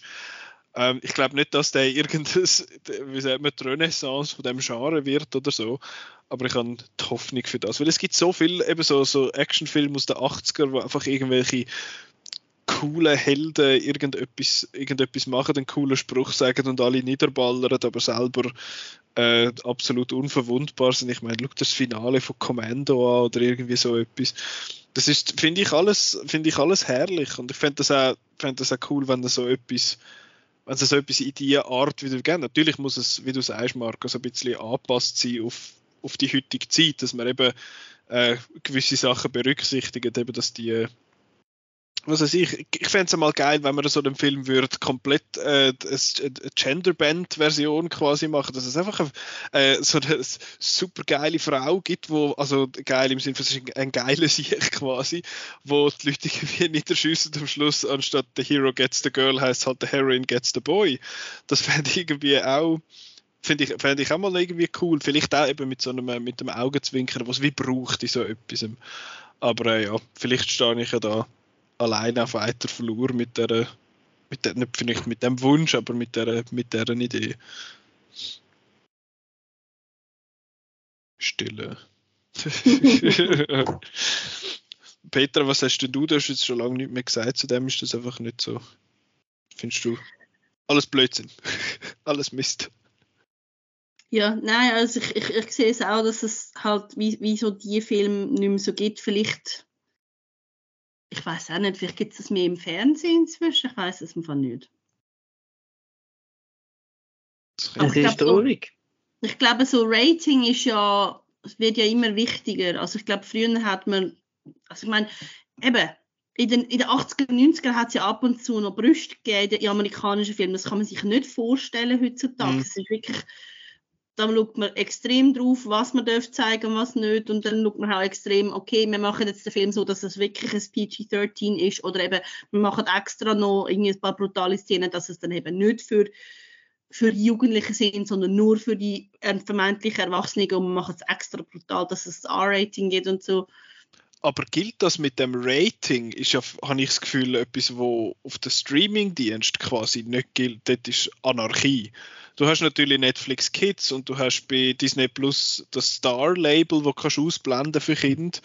Aber ich meine, du hast doch einfach, ich weiß nicht, wie das die, ich bin nicht Vater, aber wenn, ich weiß nicht, wie das Eltern handhaben, sagen die, da hat es einen Netflix-Account und dann läuft das da. Ich glaube nicht, dass es bei den Netflix-Sachen groß angeschrieben ist. Aber es ist, ich glaube, bei der Netflix steht damals auch immer so so Violence oder so. irgendetwas steht. Aber ich glaube, ich meine, früher war es doch auch so gewesen, Marco, oder? Wir sind durch die Videothek gegangen und haben einfach irgendwelche Scheiß ausgelehnt. Wir haben, also mein Bruder und ich, wir haben ständig irgendwelche Filme ab 18 geschaut. Wir haben das lustig gefunden. Mhm. Und irgendwie, ich meine, das macht man heute halt auch mit, auch mit Streaming oder irgendwie schaut halt das Zeug irgendwie, ich weiß nicht, illegal irgendwie online oder so. Ich glaube, es ist einfach wirklich halt so pro forma im Kino und nachher ist es dann eigentlich egal, weil du kommst gleich dran. Also ich meine, ich habe jahrelang in einem Kino geschafft und ich weiß, es hat immer wieder Eltern gehabt, die gefunden haben, ja, mein, mein, mein Sohn dürfte den Film schauen, er hat schon weiß nicht was alles daheim gesehen und so. Also ich glaube, es ist es ist wie so ein also, es, also die Rating Geschichte. keine Firma, was ist es? Die, die Behörden oder so, die die machen das halt auch damit, mit halt, ja, es ist wie ein gesellschaftliches Ding, dass man mhm. so anständig ist und, und sagt, das dürfen Kind nicht und so, aber ich meine, im, im richtigen Leben, also in der freien Wildnis, ist, ist es dann, dann, mhm. dann also es, das ist doch auch wie mit der Literatur, die Kinder und die Jugendlichen suchen sich das, was sie interessiert und irgendwann kommt man schon dran. Aber ich meine, es ist trotzdem früher noch mehr eine Vermischung gewesen, weil es hat zum Beispiel so Saturday Morning Cartoons von Robocop mhm. und äh, Rambo gegeben. Ich meine, das wäre wär jetzt wie wenn es ein Kindercartoon von John Wick würde geben. Das, das gäbe es nicht heute, oder? Das ist das. Das, das finde ich schon noch recht speziell an dieser, an dieser Zeit, oder? Dass man so eigentlich eben promotet hat an Kinder und Figuren von eben von all diesen Sachen und ja. Es ist glaube wirklich so, wie du das, wie du das sagst, Marco, dass sich das wie aufgesplittet hat, entweder ist es einfach serious oder es sind Superhelden, wo man nachher kann äh, coole Figürli und, und was weiß ich, Zahnpasta-Packungen und Pets-Figuren verkaufen mhm. davon. Und dann gibt es Tätig, wo beides vermischen, wie einen, äh, wie einen Zack Snyder, der findet, das ist serious und das sind Superhelden. Ähm, ja. Aber ich, wär, ich bin gespannt, ob vielleicht mal wieder so etwas in die Richtung kommt. Und sonst, ich glaube, wir müssen eh mal eine Folge machen über so, über so Filme. So 80s, 90s Actionfilm. Das habe ich, glaube schon lange auf der Liste. Ja. No, noch etwas zum, zu dem ganzen Entstehungsprozess. Ich habe eben das Gefühl, es gibt immer wieder so Filme, wo floppen, weil man schon so lange über sie redet und man weiß, dass, dass es schwierig ist, den Film zu machen, dass man denen gar keine Chance gibt. Also es gibt andere Filme, zum Beispiel ähm, Cutthroat Island oder Waterworld oder The Postman. Also das sind Filme, die sind eigentlich gar nicht schlecht. Also die haben mir Spaß gemacht zum Schauen, aber weil, weil sie einfach weil, weil man gewusst hat, okay, der Film ist viel zu teuer und es ist irgendwie das Problem gewesen, bla bla bla und so und es geht so lange, bis, bis der gekommen ist und so und dann hat man dem gar keine Chance gegeben das ist einfach scheiße. Ich finde es eigentlich schade, dass man dann wie also den Film vorverurteilt und ohne dem eine Chance zu geben, weil es gibt durchaus Filme, also ich meine, Waterfront finde ich, find ich mega lustig eigentlich. Also das ist, ich habe schon lange nicht mehr gesehen, aber das, das hat Spaß gemacht. Oder auch Cutthroat Island, der ist nicht schlecht. Das ist einfach, den hat man nicht wollen gut finden. Ja, das gibt es ja, heute, ja heute auch. Also ich meine, ich finde jetzt persönlich äh, der Justice League, wo ins Kino kommt, finde ich, ist nicht gut. Aber der hat so viel äh, Zeug vorne dran gehabt, das heisst, oh, am, am äh, wie heißt's, am Henry Cavill sind Schnauz und das digital müssen wegnehmen und so all die Sachen. Der Unschnauz. Ähm, ja, du entschnauz. Ach, Waterworld, du machst mir gerade wieder Lust, Petra. Ich glaube, ich weiß, was ich heute noch schaue. ja, nein, großartig. Und halt einfach, eben, das, das ist auch das Thema, wo wir jedes Mal, wenn wir über so tolle Filme von früher reden, ähm, das halt einfach, ja, das mit der Name Recognition, ja, ist halt einfach ein Waterworld gekommen und ein Postman und ein, nicht ein Spider-Man zum siebten Mal. Ja. Ja. Aber ja. ich glaube, wir schließen jetzt langsam ab. Jetzt haben wir wieder lang geschwätzt. Ja, Last ähm, Action Hero. Genau. Und jetzt haben wir ja noch das Ketchup. Und das das müssen wir, äh, das müssen wir ein bisschen umschieben, rein wegen unseren, wegen unseren Plänen die nächsten paar Wochen. Weil nächste Woche schwätzen wir nämlich über ganz einen Haufen Sachen. Über einerseits The Lost City, da hat der Marco schon erwähnt im Kontext von Daniel Radcliffe. Dann kommt The Northman kommt raus.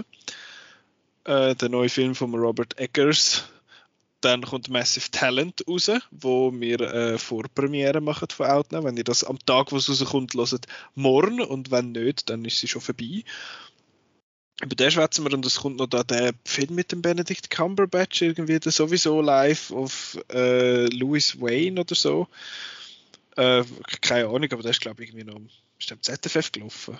Mhm, ja ich habe noch gedacht, ich hätte den nicht gesehen. Aber ja, das ist, das ist das für nächste Woche. Dann die Woche darauf, äh, wenn alles klappt, dann schwätzen wir zwei, Marco, mit zwei netten Herren von der, wie sagt man, Crew von Never Watch Alone, wo die ähm, Eight Hours of Horror einmal veranstaltet, jetzt im, im Halloween und jetzt seit dem Jahr im Riff Raff eine eigene Reihe haben, die Riff Rough Night, wo ich vor ein paar Wochen, vor zwei Wochen, glaube ich, oder vor drei Wochen erzählt haben, so Vampires Kiss vom Nicolas, mit dem Nicolas Cage. Äh, und dann die Woche drauf wiederum haben wir Doctor Strange in the Multiverse of Madness, apropos Superhelden.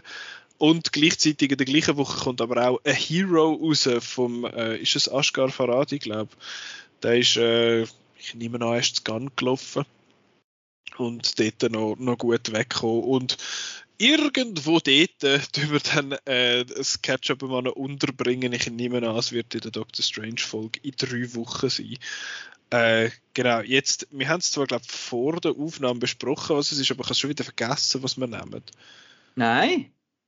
Oder haben die es gar, noch nicht, gar noch nicht definiert? Ja, Ach, umso besser. Und mir war jetzt aber noch etwas Neues in den Sinn gekommen. Ist der Waterworld in den Sinn gekommen?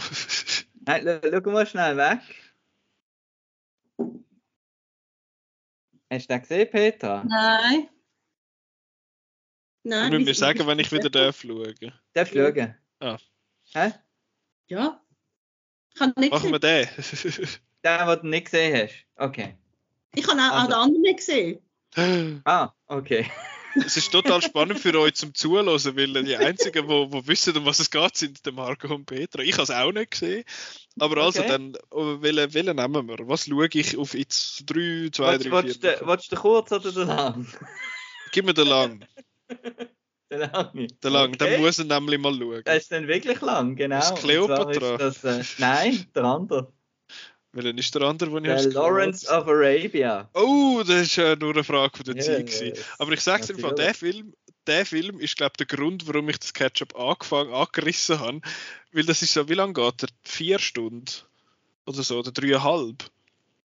Ist auf jeden Fall äh, episch lang.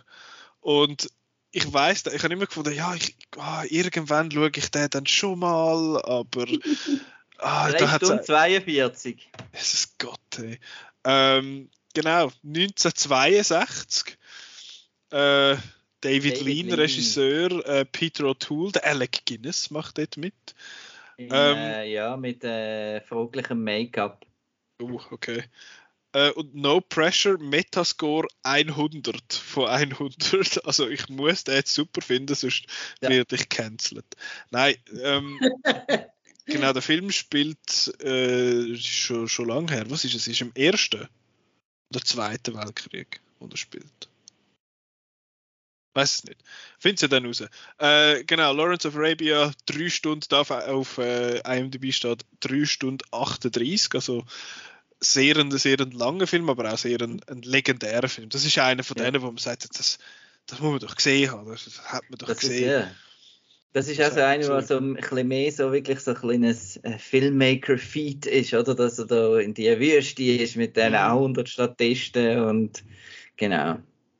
Genau. Bin ich sehr gespannt darauf, wie denn der wirklich ist, weil eben ich finde das ja schön am, am Catch-up und auch daran, dass ich jetzt die Filme so viel nachdem sie rausgekommen sind und nachdem sie besprochen worden sind, eigentlich kann schauen, weil ich habe zero Kontext für viele von diesen Filmen. Ich eben bei dem, der Lawrence of Arabia hat jetzt so ein bisschen äh, ja, ein paar Vorschusslorbeeren. Der hat man gehört, der sei noch gut. Und auch für euch die also falls ihr den bis jetzt irgendwie auch noch nicht gesehen hättet, dann kann man überall eigentlich ein bisschen schauen. Gibt es auf äh, iTunes, auf Sky, auf Swisscom TV, Rakuten, Microsoft Store. Da gibt es überall ein bisschen zum, zum Mieten, wenn man ihn jetzt nicht auf Blu-ray hätte oder so. Ähm, und ja, ich sehe auch da in meiner Letterboxd-Bubble nichts unter vier Sternen. Also ja, ich bin ja mal, ich bin ja mal gespannt.